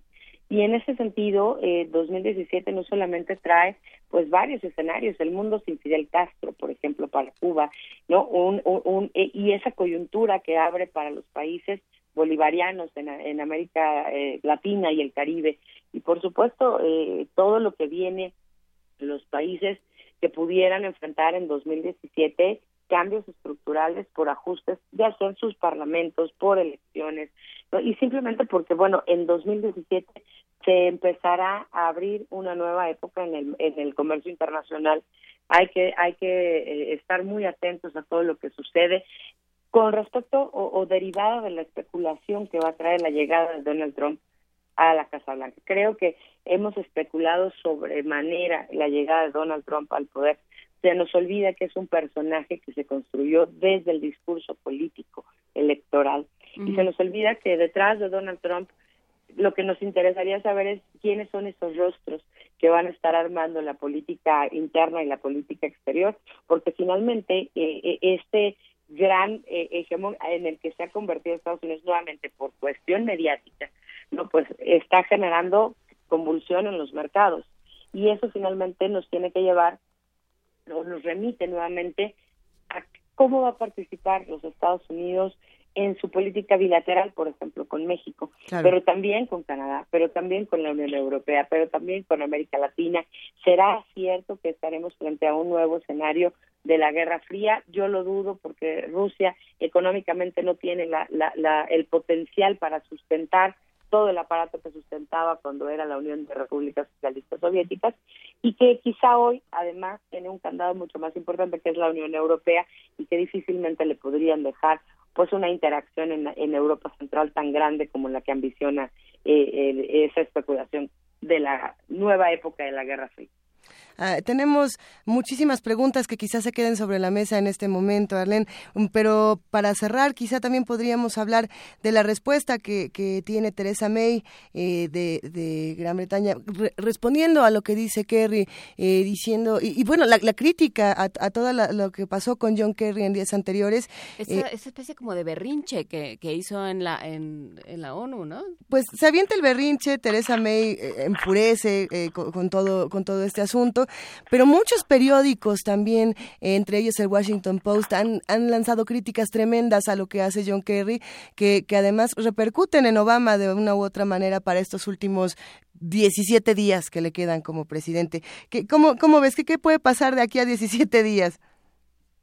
Pues mira, yo creo que, que estamos viendo pues el fin de, de, de unos de, de ocho años que dejaron con un mal sabor de boca en muchos temas a muchos eh, ciudadanos de los Estados Unidos, pero que hacia el exterior, la política que llevó Barack Obama hacia el exterior estuvo llena, sí, de muchas inconsistencias. Hay que, hay que recordar que, que el presidente de los Estados Unidos, sea quien sea, y venga del partido que venga, primero tiene que ser fiel a los principios de conformación de ese país y de manera natural le guste a Barack Obama o a su a su grupo político o no pues Estados Unidos está basado en una creación ortodoxo protestante, con una visión totalmente a favor del Estado de Israel, porque así están, así está el, el pilar filosófico, no destino manifiesto se llama la doctrina, y que de ahí entonces se desprende, pues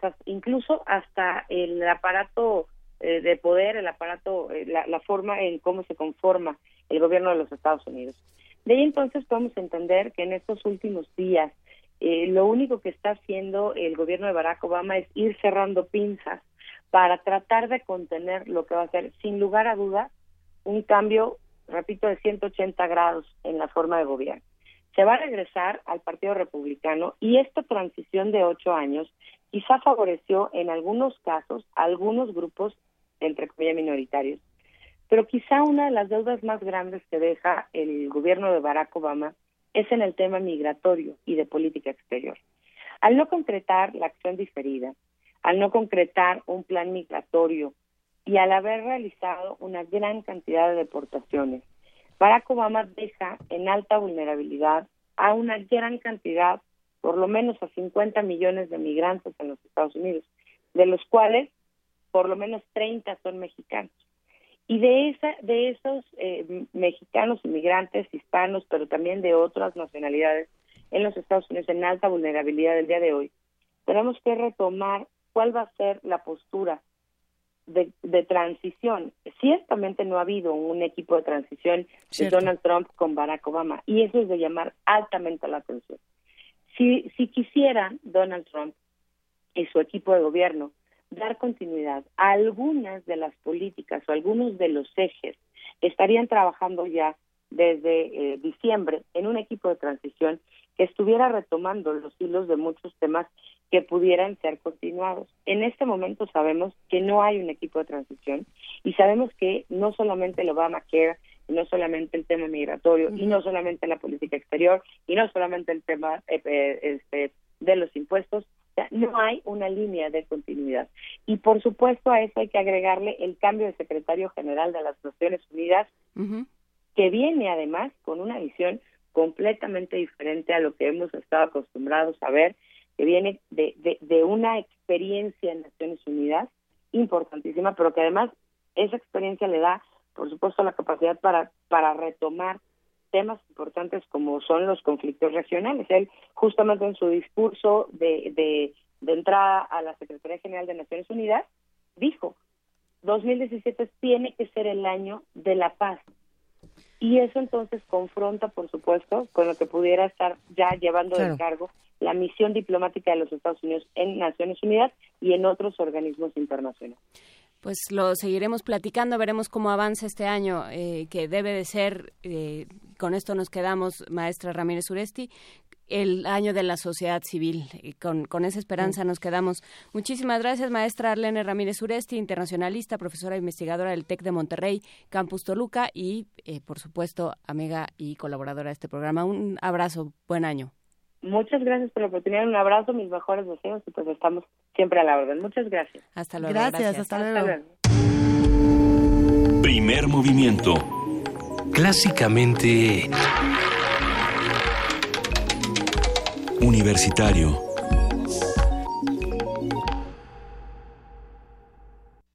Antes del curso. Me saqué la lotería. No lo puedo creer. Después del curso.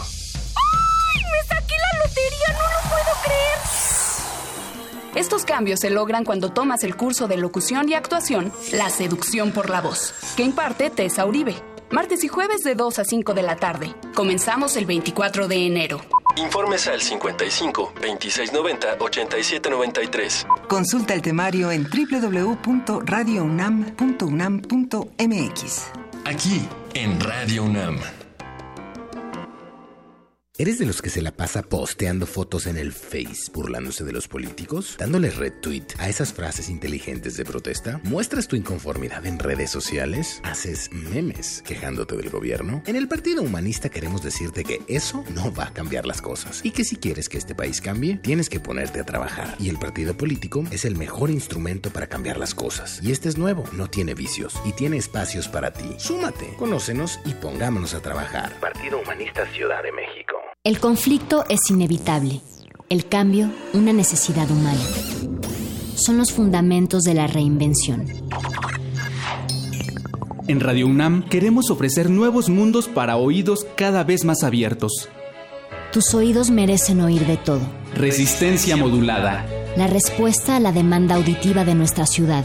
Lunes a viernes, 21 horas. Por el 96.1 de FM. Radio UNAM.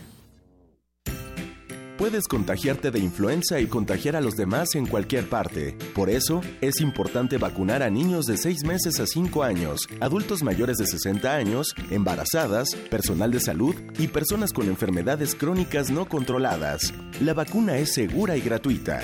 Infórmate en www.gov.mx diagonal salud. Secretaría de Salud. Gobierno de la República. Este programa es público, ajeno a cualquier partido político. Queda prohibido el uso para fines distintos a los establecidos en el programa. Una galería para descubrir sonoridades del mundo poco conocidas. Abre la puerta del Gabinete de Curiosidades.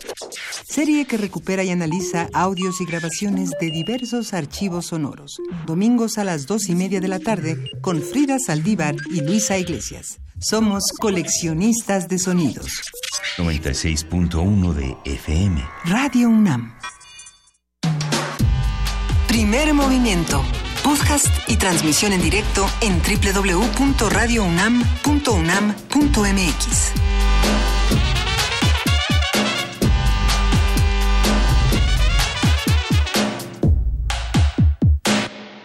9 de la mañana con 4 minutos. Estamos leyendo todos los comentarios que nos envían a arroba P Movimiento, al primer movimiento UNAM y al teléfono 55 36 43 39. Gracias por hacer comunidad con nosotros. Ahora sí nos han llegado bastantes comentarios de lo más interesantes, todos y cada uno de ellos. Muchas gracias, muchas gracias a todos. Vamos a una nota. En México la tasa de suicidios va en aumento. Los jóvenes son quienes más recurren a esta lamentable salida. bueno, cada quien toma su decisión. es tiene mayor incidencia entre los jóvenes. El bullying ocupa el primer lugar entre los motivos. Nuestra compañera Dulce García preparó la siguiente nota. En México la tasa de suicidios presentó una tendencia a la alza entre 2000 y 2013, al pasar de 3.5 a 4.9 por cada 100.000 habitantes, según datos del Instituto Nacional de Estadística y Geografía. Un dato preocupante es que el bullying ocupa el primer lugar entre los motivos por los cuales las personas atentan contra su vida, lo anterior se relaciona con un dato que proporcionó a Radio UNAM María Emilia Lucio Gómez, académica de la Facultad de Psicología de la UNAM. Los jóvenes son quienes más recurren a esta lamentable salida. El grupo en donde más ha aumentado el suicidio es entre los 15 y los 19 años. Y los adolescentes tienen muchas formas en las que uno se puede dar cuenta de que algo está pasando. ¿Cuáles son algunas de ellas? Empiezan a regalar cosas muy valiosas, empieza a dejar de ser sociables, empieza a aislar. Las diferencias por sexo son notorias. En 2013, la tasa de mortalidad por suicidio fue de 8.1 por cada 100.000 hombres y de 1.7 por cada 100.000 mujeres. La experta habla de las razones que llevan a la gente a cometer estos actos. En general, un importante porcentaje de la población que ha incurrido en esta conducta no trabajaba. Por ejemplo, en las personas mayores, del desempleo, de una adicción, del alcoholismo que ya han deteriorado sus capacidades, de que se siente solo. Las entidades con mayor tasa de suicidio son Aguascalientes, Quintana Roo y Campeche. La Facultad de Psicología de la UNAM cuenta con centros comunitarios que realizan talleres para prevenir una situación trágica antes de que el deseo de quitarse la vida sea más fuerte. Para Radio UNAM, Dulce García. Movimiento. Clásicamente... Universitario.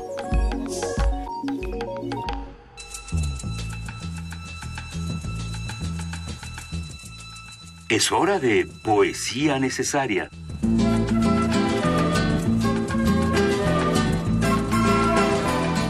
Ha llegado el glorioso momento de poesía necesaria, querida Juana Inés. ¿Qué tienes entre manos? Tengo entre manos un poema que nos mandó Manuel de Fis de John Berger, eh, que está publicado en la revista Alforja en el número del invierno de 2007. Y bueno, pues está, por supuesto, como como todos los poemas que leemos por aquí, está en nuestras redes y se llama Fábrica. Perdón, John Berger acaba de fallecer, si no me equivoco, hace poco, con 90 años de edad, una cosa así, el escritor británico. Sí, ok, perfecto. Y por eso, por eso vamos a leer. Se le honra con la lectura. Ajá. Fábrica.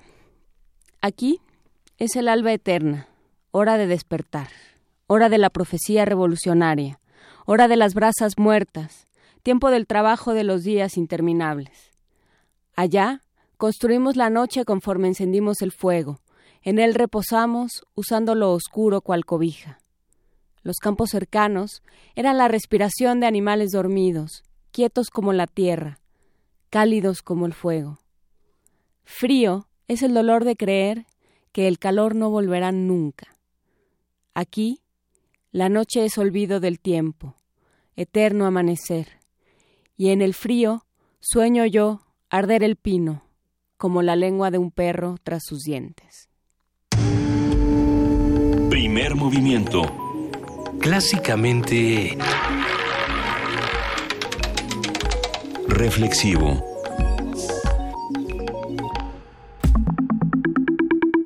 La mesa del día. El filósofo estadounidense John Rawls afirmaba que el respeto por los derechos humanos es una de las condiciones impuestas a cualquier régimen político para ser admitido como miembro pleno de una sociedad política de pueblos justa. La instauración de regímenes militares ha determinado una importante transformación en la historia política de las naciones. Estos regímenes han sido apoyados por las Fuerzas Armadas, que determinan el interés desmovilizador y la acrecentada represión en contra de los, levantamientos sociales. Históricamente se han registrado diversos eventos que ponen de manifiesto el uso desmedido de la fuerza y el, el consecuente quebrantamiento de los derechos humanos. Estas violaciones alteran cualquier posibilidad de convivencia pacífica en el interior de un Estado, puesto que justifican la brutalidad ejercida en procedimientos de seguridad presuntamente en favor del orden. Sí, bueno, este asunto del uso legítimo de la fuerza lo vamos a platicar. Conversaremos sobre el aparato militar y el marco de derechos humanos, cómo se entienden, dónde están los límites y a quién corresponde marcarlos. Nos acompaña y se lo agradecemos muchísimo en esta conversación el doctor Víctor Manuel Martínez Bullego Iri. Él es doctor en Derecho con especialidades en Derechos Humanos, Derecho Constitucional y Ciencia Política, además de investigador titular de tiempo completo en el Instituto de Investigaciones Jurídicas de la UNAM. Buenos días, doctor. Muchísimas gracias por estar con nosotros nuevamente. Buenos días, Luisa y Juan Inés. A ver, eh, ¿qué, pasa con los derechos humanos y los militares? ¿Por qué, por qué inmediatamente cuando se habla de, de acciones militares se empieza a temer por los derechos humanos? Bueno, primero, no porque se hable de acciones militares, sino de acciones militares, en el caso de México, en la función de policía, que no es la función que están a la que están destinadas las Fuerzas Armadas. Las Fuerzas Armadas tienen la función de defensa del territorio, defensa de la soberanía en todos los países democráticos. Normalmente la, nuestra constitución prevé que los militares tienen que estar en sus cuarteles y solo hacer las funciones que la misma constitución les prevé, que son esas de defensa de la soberanía nacional, defensa de la seguridad nacional y en su caso apoyo a la sociedad en casos de catástrofes, el plan el famoso plan DN3. Cuando a los militares se les saca a la calle, es un error gravísimo usarlos como policía, porque no están capacitados para eso, lo decía el general Cienfuegos, el secretario. Sí, usaba la palabra desnaturalizados, ¿no? Sí, bueno, a mí me ha tocado darles cursos a los militares por todos lados, por toda la República, incluso la propia Secretaría de la Defensa, y ellos reclaman, es que a nosotros nadie nos capacita para esto. O sea, ellos los capacitan para la guerra que es para lo que lo que están los los ejércitos en las sociedades democráticas para defender la soberanía y la seguridad territorial. Pero cuando los sacan a la calle no se les capacita para ello para esa función de policía hay una normatividad que regula las funciones de policía donde están por supuesto los derechos humanos como marco general en el cual se debe de actuar no solo los policías no solo los militares sino cualquier autoridad dentro del Estado, pero ellos no saben cuál es ese marco, porque no se les ha capacitado en él. ¿En qué cambia, digamos, en términos de derechos humanos, cómo cambia la figura militar de la figura de policía? Bueno, los militares, decíamos, al trabajar, al funcionar para la guerra, ahí no, en la guerra no operan propiamente los derechos humanos, sino que opera lo que conocemos como el derecho humanitario. La guerra es la negación del, del derecho, la negación del Estado de Derecho. O sea, ahí no hay derecho, lo que hay es pues la agresividad, la violencia del, de la guerra. Y entonces los Estados se han puesto de acuerdo para tratar de regular la guerra a lo más humanitario posible, que cause los menos daños, en ese derecho humanitario que son los famosos convenios de Ginebra, donde se prevé, bueno, pues dentro de la violencia de la guerra, una vez que tienes heridos, una vez que tienes este, cautivos, respetar las zonas de hospitales, respetar las zonas de población civil dentro de lo, de lo posible, y entonces tratar un poco de ordenar la guerra, de regular la guerra con ese derecho humanitario para causar los menos daños posibles a las personas.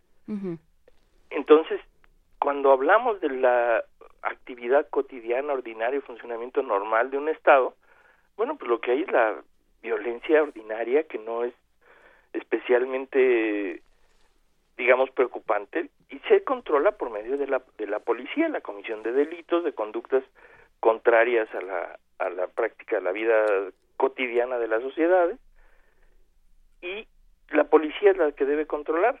Aquí el problema es que hemos abandonado el tema de la policía, que dejamos crecer una capacidad delincuencial en la delincuencia organizada, una fortaleza que adquirieron al tener grandes espacios del territorio, pues sin policía que hiciera la función que tienen que hacer, ¿no?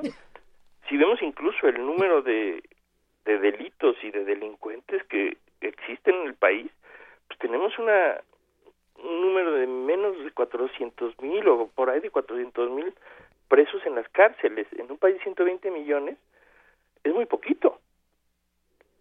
O sea, 120 millones contra 400 mil que hay en todas las cárceles del país es muy poquito en comparación con la sociedad. El problema es la violencia que ha tomado y la fuerza que han tomado las este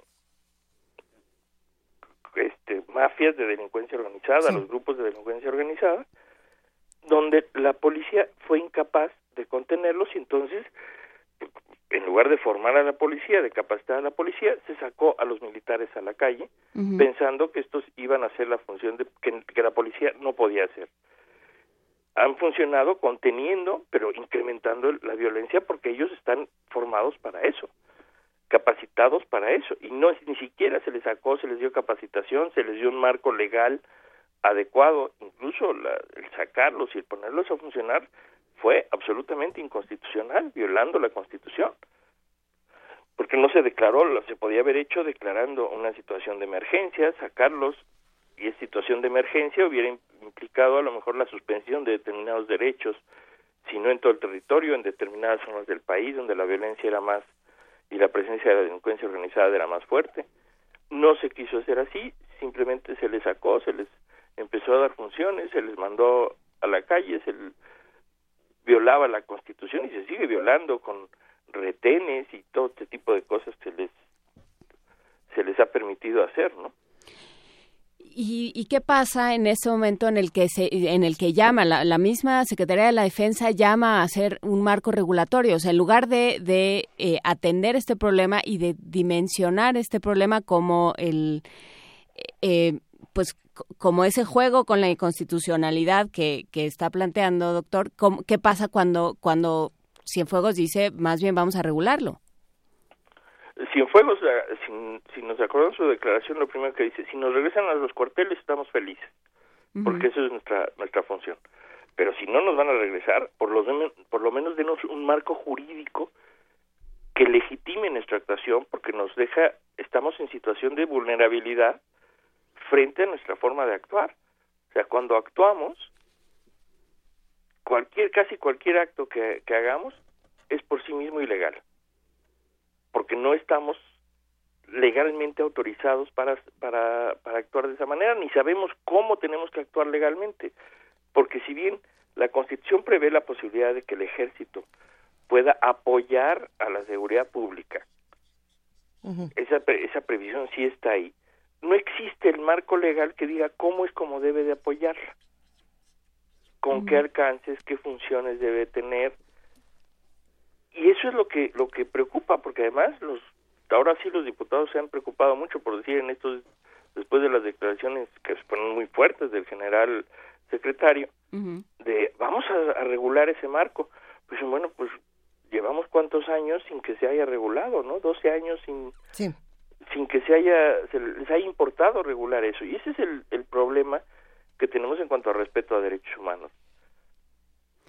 Cuando salen los militares pues no saben cómo tienen cómo tienen que actuar su función no saben claramente cuál es por más que se les ha capacitado y ellos me consta que han tratado de dar una capacitación importante en materia de derechos humanos pero pues no es su su su función no saben cómo cómo hacer adecuadamente la función de policía y no deben de usarse para no deben de usarse los militares para eso.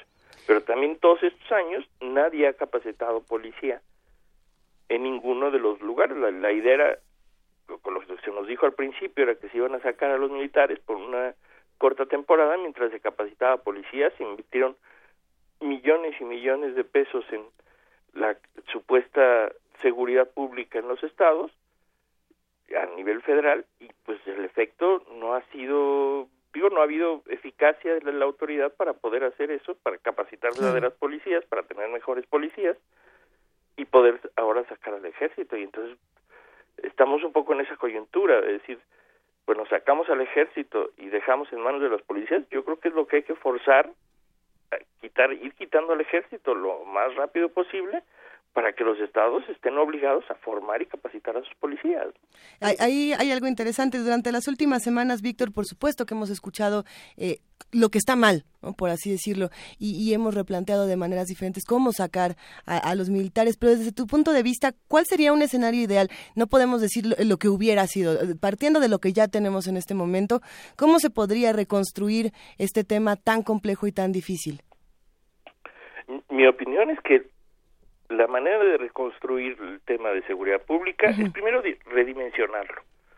O sea, estamos muy, digamos, golpeteados eh, este, constantemente con la idea de la, de la violencia, de la violencia, de la inseguridad, y cuando vemos números realmente, sí hay muchos homicidios comparado con lo que teníamos antes, pero cuando comparamos con otros países tampoco somos un, no somos el número uno del, del mundo en homicidios y, y, estos homicidios brutales que se dan con el crimen organizado, las cosas escandalosas de decapitados y este tipo de cosas, pues lo que hacen los medios de comunicación es que lo potencian y lo vemos como si fuera todos los días y en todo el país y es en zonas muy muy aisladas, ¿no? Entonces, pues la policía federal, la famosa gendarmería, empezar a usarla en lugar de usar a los militares regresar a los militares a los cuarteles y ver cómo podemos hacer frente a esa delincuencia yo creo que es la, la manera en que en que se puede actuar. Además la, la delincuencia que le molesta de hecho al ciudadano la que más agrede al ciudadano es la cotidiana. Al que le roban la cartera al que lo asaltan al que le asaltan secuestran un, un, familiar este se meten en su casa. Esa es la que nos afecta en la vida cotidiana a todos los ciudadanos.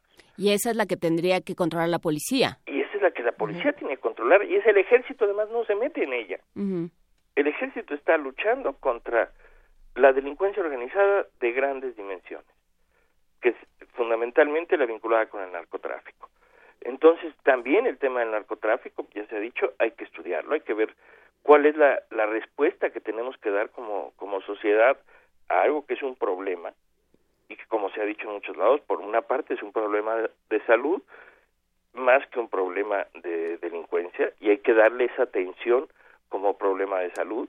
Además convivimos con un país que es el, uno de los mayores consumidores de drogas, pero que ahora resulta que la, en el caso de la marihuana, por ejemplo, ya la está autorizando en buena parte del territorio nacional. Y mientras nosotros aquí perseguimos, tenemos al ejército persiguiendo marihuana y generando en muchos casos a los que transportan la marihuana, a los que producen la marihuana para venderla fundamentalmente en Estados Unidos, una violencia que allá ya no se da, allá es legal, este hay una legalización para producirla, venderla y consumirla, ¿no?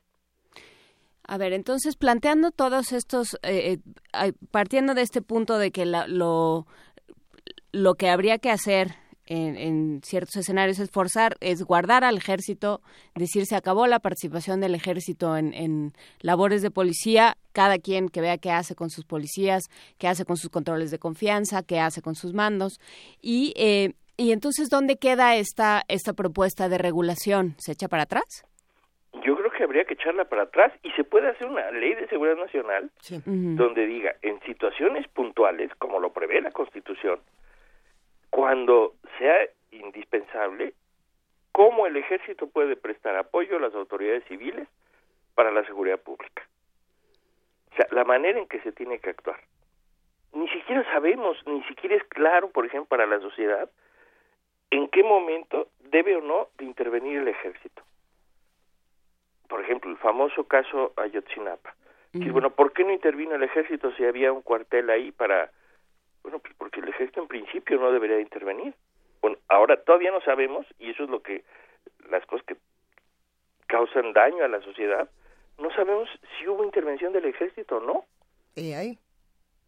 Sí, y, y, eso solo daña, daña la, la la figura del ejército y por supuesto daña la relación entre sociedad y ejército y deja desdibujada a la policía completamente. Claro, cuando hemos visto, por ejemplo, que ahora resulta que se apedrean las instalaciones militares, se, se apedrea a los militares, digo, hay una denigración de la figura de unas fuerzas armadas que son básicas para el país, que son básicas para las sociedades democráticas, o sea, tiene una función importante en las sociedades democráticas el ejército, pero no la de hacer de policía y estar en la calle todos los días, con riesgo de violentar derechos humanos y el orden jurídico. Es que el hecho de sacar a las policías es violentar el orden jurídico y los derechos humanos son orden jurídico.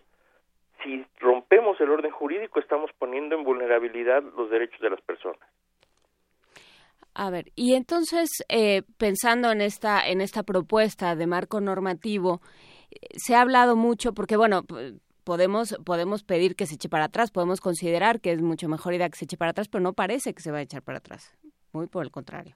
Sí, tristemente. Y, y que, eh, pero se han levantado muchas voces de alarma desde el lado de los derechos humanos, desde el del lado de los derechos civiles. ¿Cuál es el peligro de esta, o, o bueno, cuáles son los, los focos rojos que habría que atender en este marco normativo?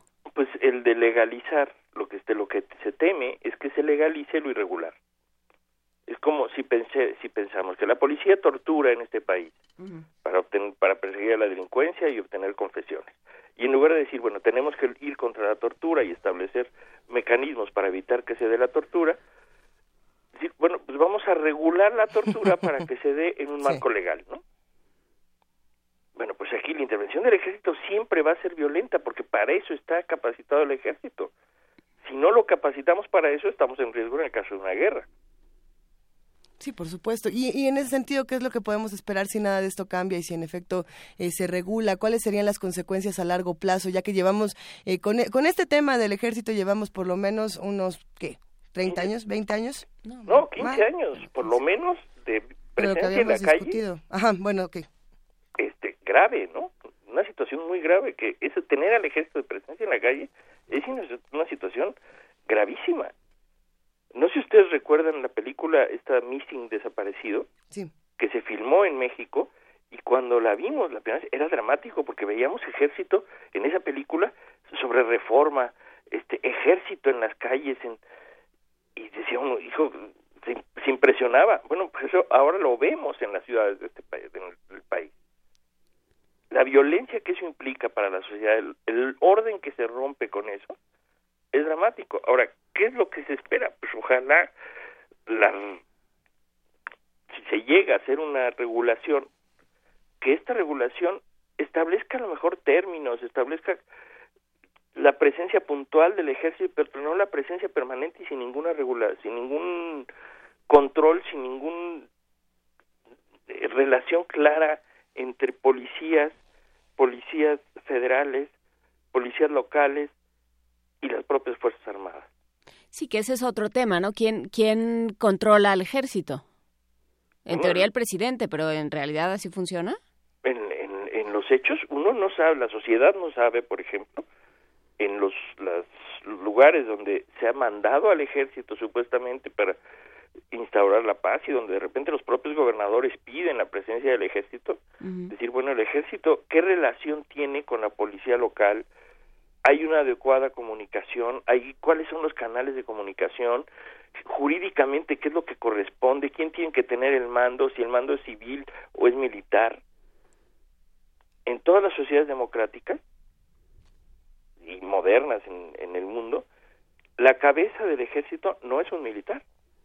El jefe de la Secretaría de la Defensa o el titular de la Secretaría de la Defensa o de la de la Secretaría del Ministerio que corresponda es un civil. Los que encabezan, eso sí, la, la, parte del ejército militar son, son militares, pero los militares están sometidos al poder civil. Aquí no sabemos con qué papel funcionan los militares en el momento que se presentan en un Estado con la instrucción de tomar el control del Estado. De qué manera rinden o no rinden a la autoridad civil. Y esto es un riesgo como sociedad por suerte el ejército tenemos un ejército que es muy institucional, que no se desborda, pero se podía haber desbordado y, y tener el control total en, en las sociedades, ¿no? O podría desbordarse mañana. O podría desbordarse mañana, exactamente. Entonces, si se va a dar una, una regulación, por lo menos que sirva para eso, para tener, saber quién tiene el control.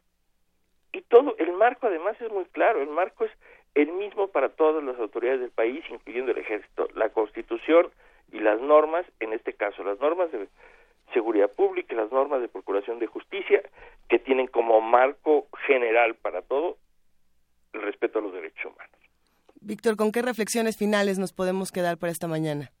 Pues que eh, ante esta situación lamentable que ya hemos vivido todos estos años, ojalá los que vienen de aquí en adelante, pues haya una decisión fuerte, por, así como fue una decisión fuerte por parte del Ejecutivo, sacar al ejército a la calle sin ningún control y sin un marco jurídico, que venga una decisión fuerte que lo, los regrese a los cuarteles y que les dé un marco jurídico para cuando tienen que actuar en apoyo a la seguridad pública, sea claro, tanto para los militares como para las autoridades civiles, como para la sociedad, cuál es el papel que van a jugar y cuáles son los alcances de esa intervención que puede tener el ejército. Es lo que podemos esperar y lo que sería deseable. Y, y yo ahí también preguntaría, ya para, para terminar, ¿cuál es, eh, cuál es el contrapeso posible que hay eh, pensando en una en una comisión nacional de derechos humanos que, que puede emitir recomendaciones y que está haciendo una una labor de marcaje por ponerlo en esos términos muy fuerte pero que no tiene dientes digamos ni ni jurídicos ni de otro tipo ¿Cómo, ¿Cómo puedes pensar en, una, en un organismo de derechos humanos que acompañe y que vigile y que ejerza algún contrapeso contra este tipo de, de medidas por, medio de, por parte del gobierno? Bueno, la comisión hace su papel de ombudsman como lo hace en cualquier país del mundo y su alcance no puede ir mucho más allá. Aquí una cosa muy importante es cuando se aclaró, gracias a las sentencias de la Corte Interamericana de Derechos Humanos, el papel que tenía que jugar la justicia en relación con los militares cuando los militares violan derechos humanos de civiles. Y este haber sacado de la jurisdicción militar los casos donde había violaciones a derechos humanos o donde se presentan violaciones a derechos humanos fue un paso muy importante. O sea, reducir el famoso fuero militar a los casos estrictamente de disciplina militar y los casos donde se violentan derechos humanos van a la justicia común. Este es el gran contrapeso que hay a, eso, porque ahí sí los ciudadanos tienen la intervención que pueden tener como en cualquier otro caso este de que se presenta a la justicia. Ese es el, lo que puede servirnos, lo que es el contrapeso, el saber que los tribunales van a funcionar para sancionar a los militares que ejerce, que se pasen en el ejercicio de sus funciones y que terminen violentando derechos humanos. Yo creo que el contrapeso está ahí. Las comisiones hacen esa función de vigilancia permanente de no violación a derechos humanos, digamos de control de la no violación de derechos humanos en el país por cualquier autoridad, incluidas las Fuerzas Armadas, y hacer el señalamiento. Pero quienes tienen que implementar la sanción en su caso son los tribunales civiles, los jueces. Y ese es el, el, contrapeso. También tenemos que ver que los jueces y los tribunales funcionen correctamente, ¿no?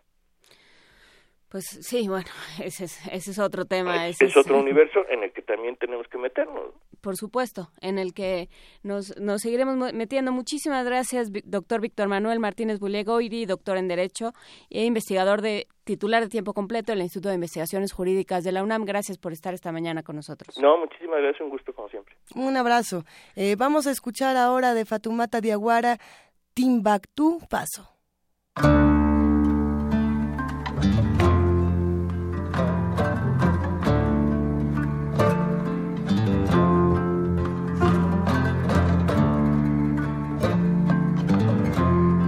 gene fason e.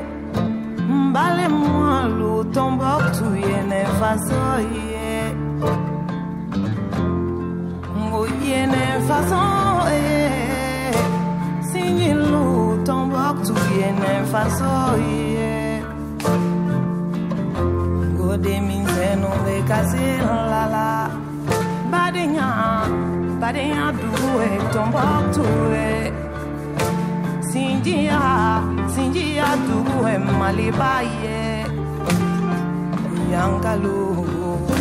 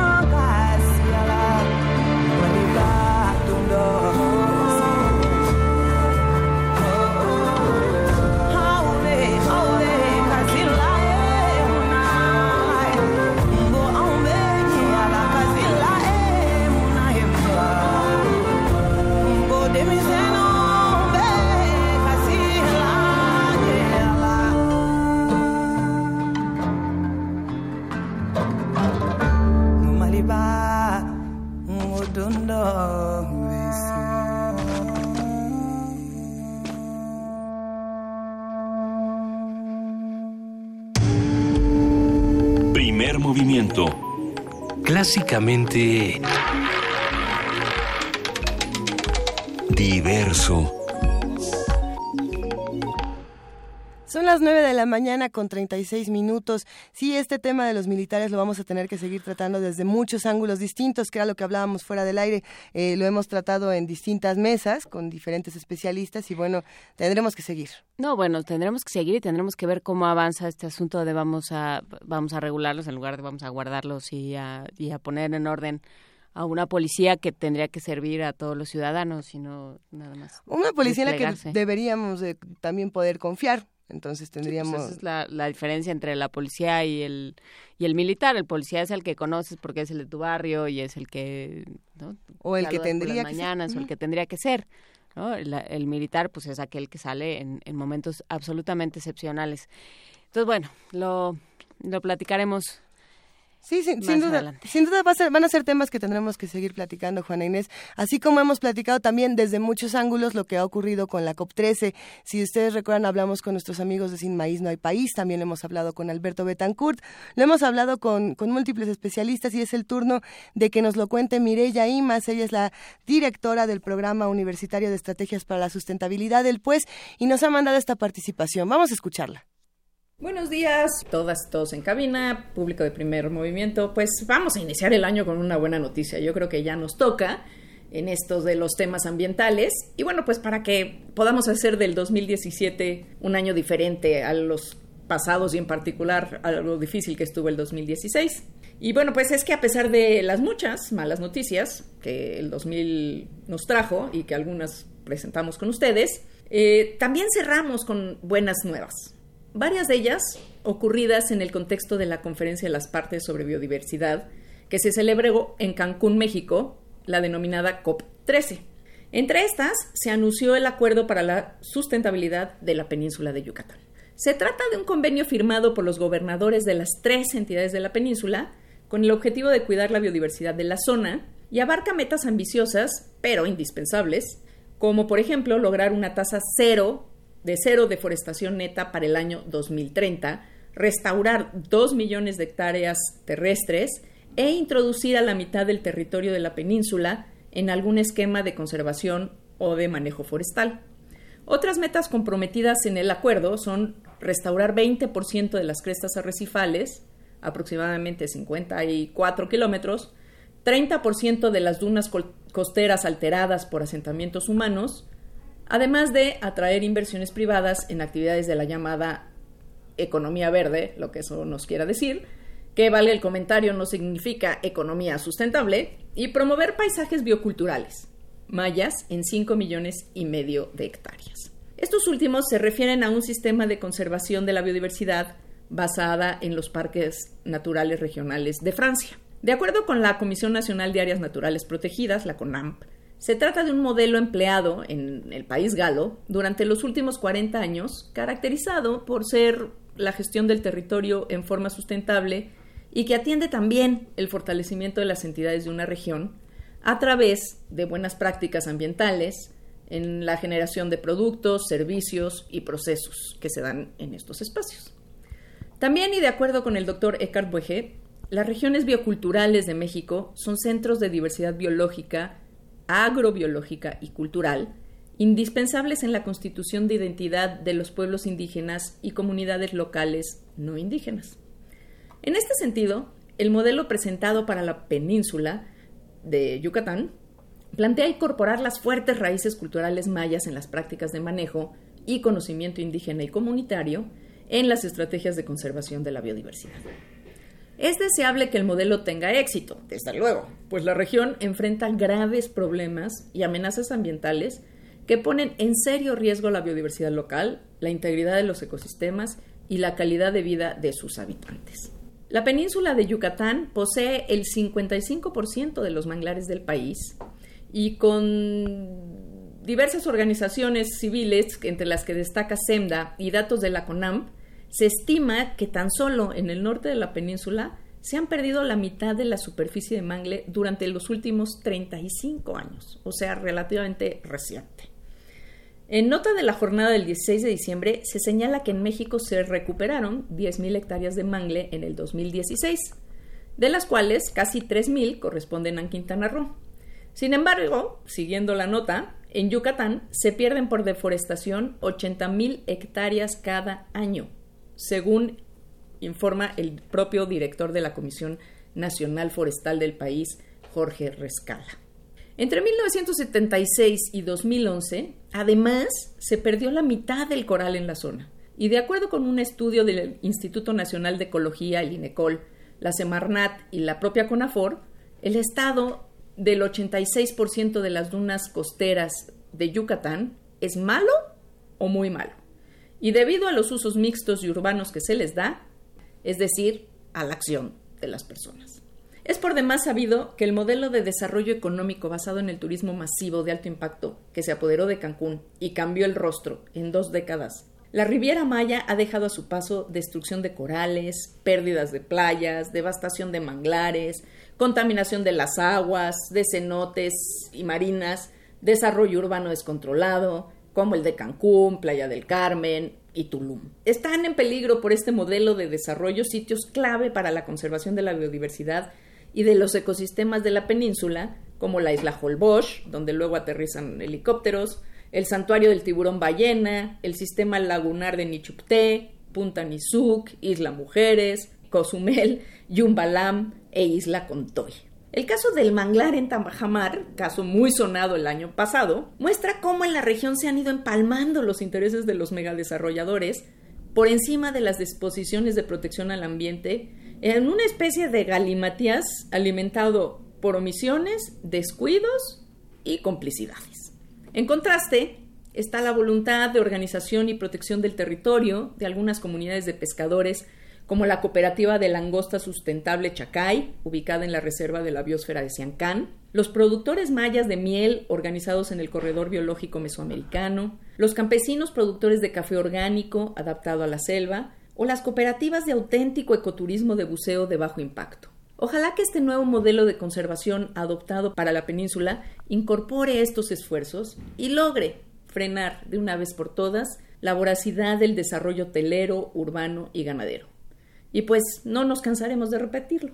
Es deber de todas y todos los mexicanos defender este maravilloso pedazo del territorio nacional. Y esta fue nuestra participación del día de hoy. Primer movimiento. Clásicamente... Universitario. 9.44 de la mañana. El otro día Luis Flores me estaba cuestionando mi cosa esta de decir la hora todo el rato. Pero es que está bien, si usted está en su casa ya se le hizo tarde. A mí sí me hace, me, me ayuda muchísimo con en la radio me dicen, me ya dicen es tardísimo y usted en pijama. Y usted sigue en su pijama. ¿Qué están haciendo los que están haciendo comunidad con nosotros? ¿Siguen de vacaciones o están trabajando? Ya algunos nos comentaron que ya entraron a trabajar. Eh, a ver, tenemos una nota de la universidad para todos los que nos escuchan. La artesanía es una actividad que ha cobrado relevancia entre los jóvenes mexicanos.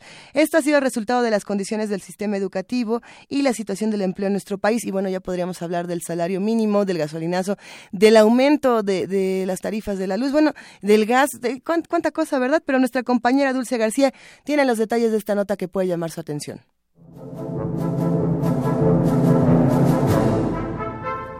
El origen de las artesanías mexicanas tiene su historia en las zonas rurales. Artesanos crean una gran variedad de figuras de barro, madera, cerámica, alambre, migajón, cobre, textiles, cantera y vidrio, entre otros materiales.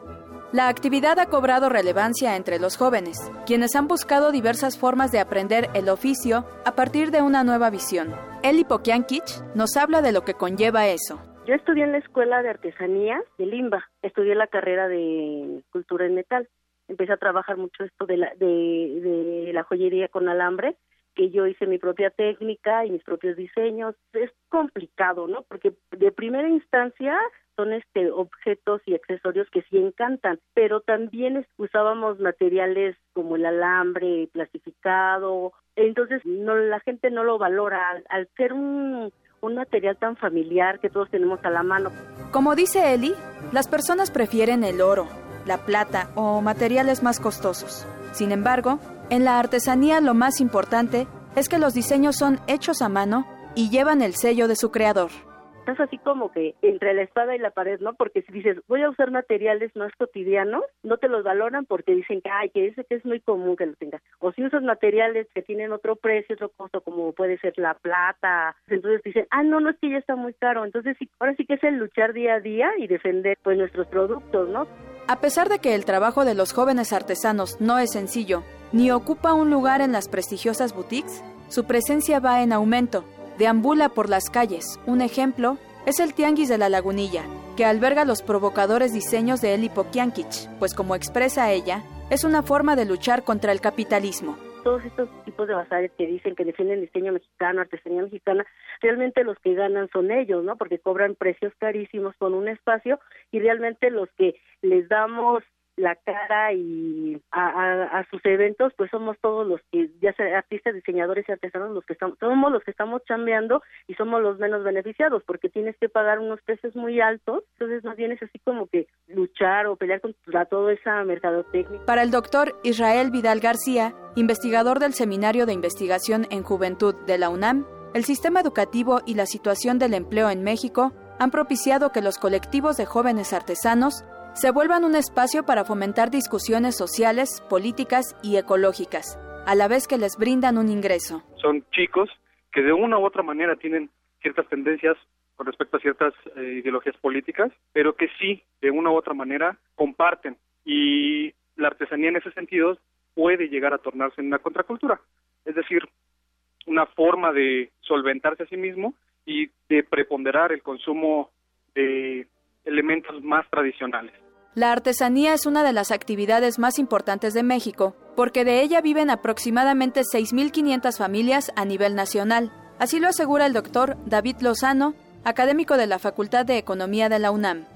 Depende no solamente el hecho de la realización de esta actividad económica, sino también otras familias que son cerca de 3.000 a nivel nacional viven de manera indirecta de la actividad económica que implica la artesanía. Aquí lo importante es saber si mucha de esa artesanía callejera es realmente realizada por ellos o simplemente es un medio de distribución y mucho del valor agregado que tienen este tipo de artesanías que se venden de otros países, pues más bien se quedan los intermediarios y no ni en los productores ni en los vendedores directos. Gran parte de la artesanía mexicana se desenvuelve en la informalidad. Por ello, es importante analizar el tema para lograr que se le dé el valor que le corresponde. Para Radio UNAM, Dulce García. Primer movimiento. Clásicamente... Incluyente. Son las 9 de la mañana con 49 minutos. Nos da muchísimo gusto mandarle un gran abrazo a Adam Beldarrain, que nos envía saludos y feliz año. Hace mucho que no nos escribes, querido Adam. Ya recupera tu teléfono para que nos puedas mandar uno que otro tweet. Mandamos un abrazo muy grandote a todos los que nos han mandado mensajes, a los que nos han escrito tweets. Por ahí ayer Mirisak también nos mandó unos tweets muy bonitos. No, no- nos han escrito mucho, pero síganos escribiendo. No dejen de contarnos qué les parece el programa, qué quieren escuchar. Eh, también por ahí, Ike Tecuani, quien vino a la estación y le mandamos un ¿Y nos enorme una abrazo. gelatina? Que, que además nos vamos. Bueno, nos no trajo, se estamos- la trajo a Vania. No. ¿O es para bueno, todos? Es que era su cumpleaños. Feliz cumpleaños de nuevo, Vania. bueno, pero continuamos, continuamos. Vino Ike Tecuani, este, él también nos estuvo comentando que él nos había mandado unas postales sonoras y que no las pusimos. que dónde quedaron esas postales sonoras. Y entonces yo le dije, a ver, Ike Tecuani, ¿cuáles son? Y entonces ya no me dijo cuáles eran. Pero mándenos postales sonoras. Frida dice que no hay postal sonora. No, no, no hay tal. Mándenos postales sonoras, mándenos si quieren ustedes hacer la poesía necesaria. Ya me están regañando porque estoy lejos del micrófono. Ajá. Si quieren ustedes hacer la poesía necesaria, mándenos su poesía necesaria. Igual que nos mandaron la, sus participaciones para la pastorela, mándenos su poesía necesaria al correo primermovimientounam.gmail.com. En alguna ocasión cuando hacíamos el programa Parvadas de Papel para la Feria del Libro del Palacio de Minería y si no me equivoco también para la feria, la fiesta del libro y la rosa, que era Parvadas de Papel, se unió hace, hace unos años, hacíamos una dinámica que se, se llamaba el narraoque y era divertidísima. Lo que hacíamos es que los radioescuchas se acercaran y leyeran los poemas o los cuentos que más les gustaran en, la, en el mejor estilo de- del karaoke en el que cantas a tu estrella del pop o del rock favorita. Aquí representas a tu autor favorito. Entonces, ¿por qué no? Podríamos empezar a jugar con el narraoke en poesía necesaria. Y para ir calentando también la Feria del Libro de Minería, porque también vamos a estar por ahí. ¿Vamos a estar en la Feria del Libro? Vamos a estar en la Feria del Libro de Minería, sí. Va- vamos a estar presentando, publicando, comentando. No, vamos a estar trabajando, vamos a estar transmitiendo. De todo un poco. Eh, y que te cuente, por favor, vuélvenos a mandar tus postales sonoras porque no, de verdad no las tenemos por aquí, pero sí tendremos más postales y tendremos más audios que compartir con ustedes. Esto que vamos a escuchar en este momento, no se lo pueden perder. Ah, no, no, no. Esto que vamos a escuchar Ay. en este momento no lo Ah, vamos ¿verdad? a escuchar en este momento. Vamos es un abejorro, es un Ajá. abejorro que revolotea. ¿Qué hace el abejorro en la cabina? Ya llegó la productora. Nos va a regalar. ¿Cómo estás, Frida Saldívar? Hola, ¿qué tal? ¿Cómo están? Muy buenos días. Buenos días. ¿Verdad que lo hemos hecho todo bien? Todo ha salido muy bien. Eso. Pero no gracias a nosotros, a pesar de nosotros, es lo que nos estás diciendo. Somos un equipo. A ver, Ok. cuéntanos, queridísima Frida Saldívar, ¿qué va a pasar el día de hoy aquí en Radio UNAM? Hoy en Radio UNAM, en el 96.1 de FM a las 7 de la tarde, los invitamos a sintonizar Panorama del Jazz. A las 9 de la noche, Resistencia Modulada. Ya pudieron escuchar la semana antepasada a varios de los conductores de Resistencia Modulada aquí en Primer Movimiento. Si se quedó con ganas, si, se, si le, le entró curiosidad cómo será Luis Flores en su hábitat natural, cómo será el perro muchacho eh, por las noches, cuando lo sueltan por las noches, todas esas cosas los puede usted averiguar en Resistencia Modular. a las 9 de la noche. Y en el 860 de AM a las 10 de la mañana, acabando este programa, inicia Espacio APAUNAM para conocer el quehacer de los académicos y también algunos alumnos de la UNAM. A las 12 del día el programa Ingeniería en Marcha y a las 9 de la noche los invitamos a bailar con el programa Tango Vivo. Nos pueden seguir por redes sociales en Facebook, Twitter e Instagram como Radio UNAM y también escuchar totalmente en vivo tanto en FM y AM por internet en radiounam.unam.mx. Que tengan excelente día. Muchísimas gracias, queridísima Frida Saldívar. Hacemos un llamado a todos los que tienen regalos, premios. Bonito día, Frida. Ya se, ya se fue Frida Saldívar. Yo que, yo que le quería contar unos chismes. Pues les cuento ahorita del otro lado de la cabina. Eh, sucede sucede que todos los que se ganaron regalo, eh, que se ganaron libro, que se ganaron cosa, no pueden pasar ahorita por ellos porque no hay nadie en Radio UNAM, solo estamos nosotros. Sí, mandamos nosotros en Radio UNAM, imagínense cómo estarán las cosas. ¿Qué está, ¿Qué está sucediendo en Radio UNAM? Bueno, están de vacaciones todos nuestros amigos que trabajan aquí con nosotros y que hacemos un gran equipo y que gracias a todo este gran equipo suena Radio UNAM todos los días, pues están de vacaciones, nosotros no. Eh, pero vengan a partir de la próxima semana. A partir de la próxima semana ya está todo Radio UNAM funcionando como siempre. Vengan por sus libros o se van a la caja mágica. Hace mucho que no damos caja mágica. No puedo insistir lo suficiente en que quiero dar Es una que por cuando ahí. ha habido programas en vivo hemos regalado caja mágica y entonces... ¿Y entonces? Ya no tenemos. Bueno, sí tenemos, o sea, O sea, hay, pero no hay. Estamos volviendo a juntar para la caja mágica. Pues con esto nos despedimos el día de hoy con una colecta para la nueva caja mágica. Mañana vamos a tener un programa bastante sabroso. todo Mañana indica. vamos a, a hablar de libros que recomendamos para que para que los reyes se pongan a tono. Si es que los reyes andan escuchando. Si es que los reyes estuvieran escuchando, vamos a también, por supuesto, a, a tener nuestra nota nacional e internacional. Vamos a hablar sobre salarios mínimos, qué implica, eh, qué implica el, la- el aumento en salarios mínimos y la relación con la inflación. Estos temas maravillosos de los que uno se tiene que ocupar, ni modo. En enero hablaremos de libros, hablaremos de lo que nos pasa todos los días, de lo que se nos pasa por la cabeza todos los días. De cierres carreteros. De cierres carreteros. Se, se quedan muchísimos temas para mañana. Estén con nosotros de 7 a 10 de la mañana en el 860 de AM, en el 96.1 de FM y en www.radionam.mx. Eh, había una discusión de qué canción poníamos para cerrar.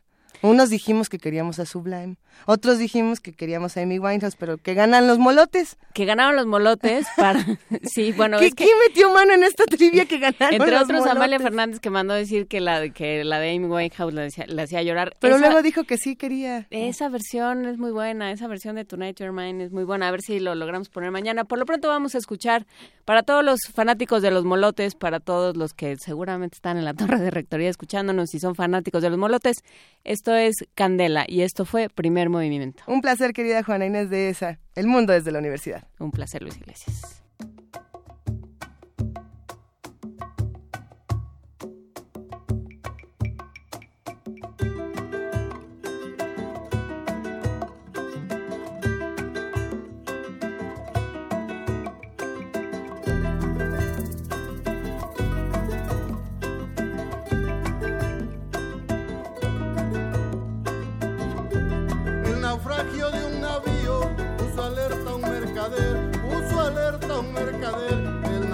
Naufragio de un navío. El naufragio de un navío puso alerta a un mercader, puso alerta un mercader. El naufragio de un navío. Ay, por ese extravío, él tendría que padecer por un tesoro perdido, la niña de su querer. Ay, por ese extravío él tendría que padecer por un tesoro perdido, la niña de su querer. Y a mí no me quema mamá,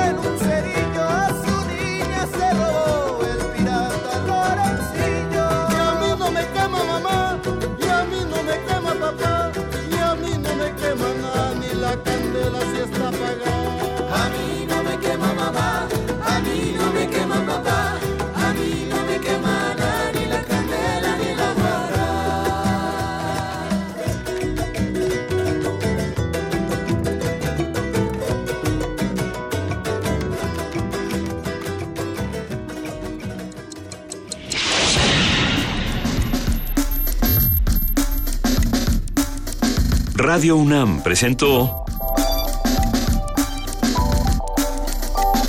Primer movimiento. El mundo desde la universidad.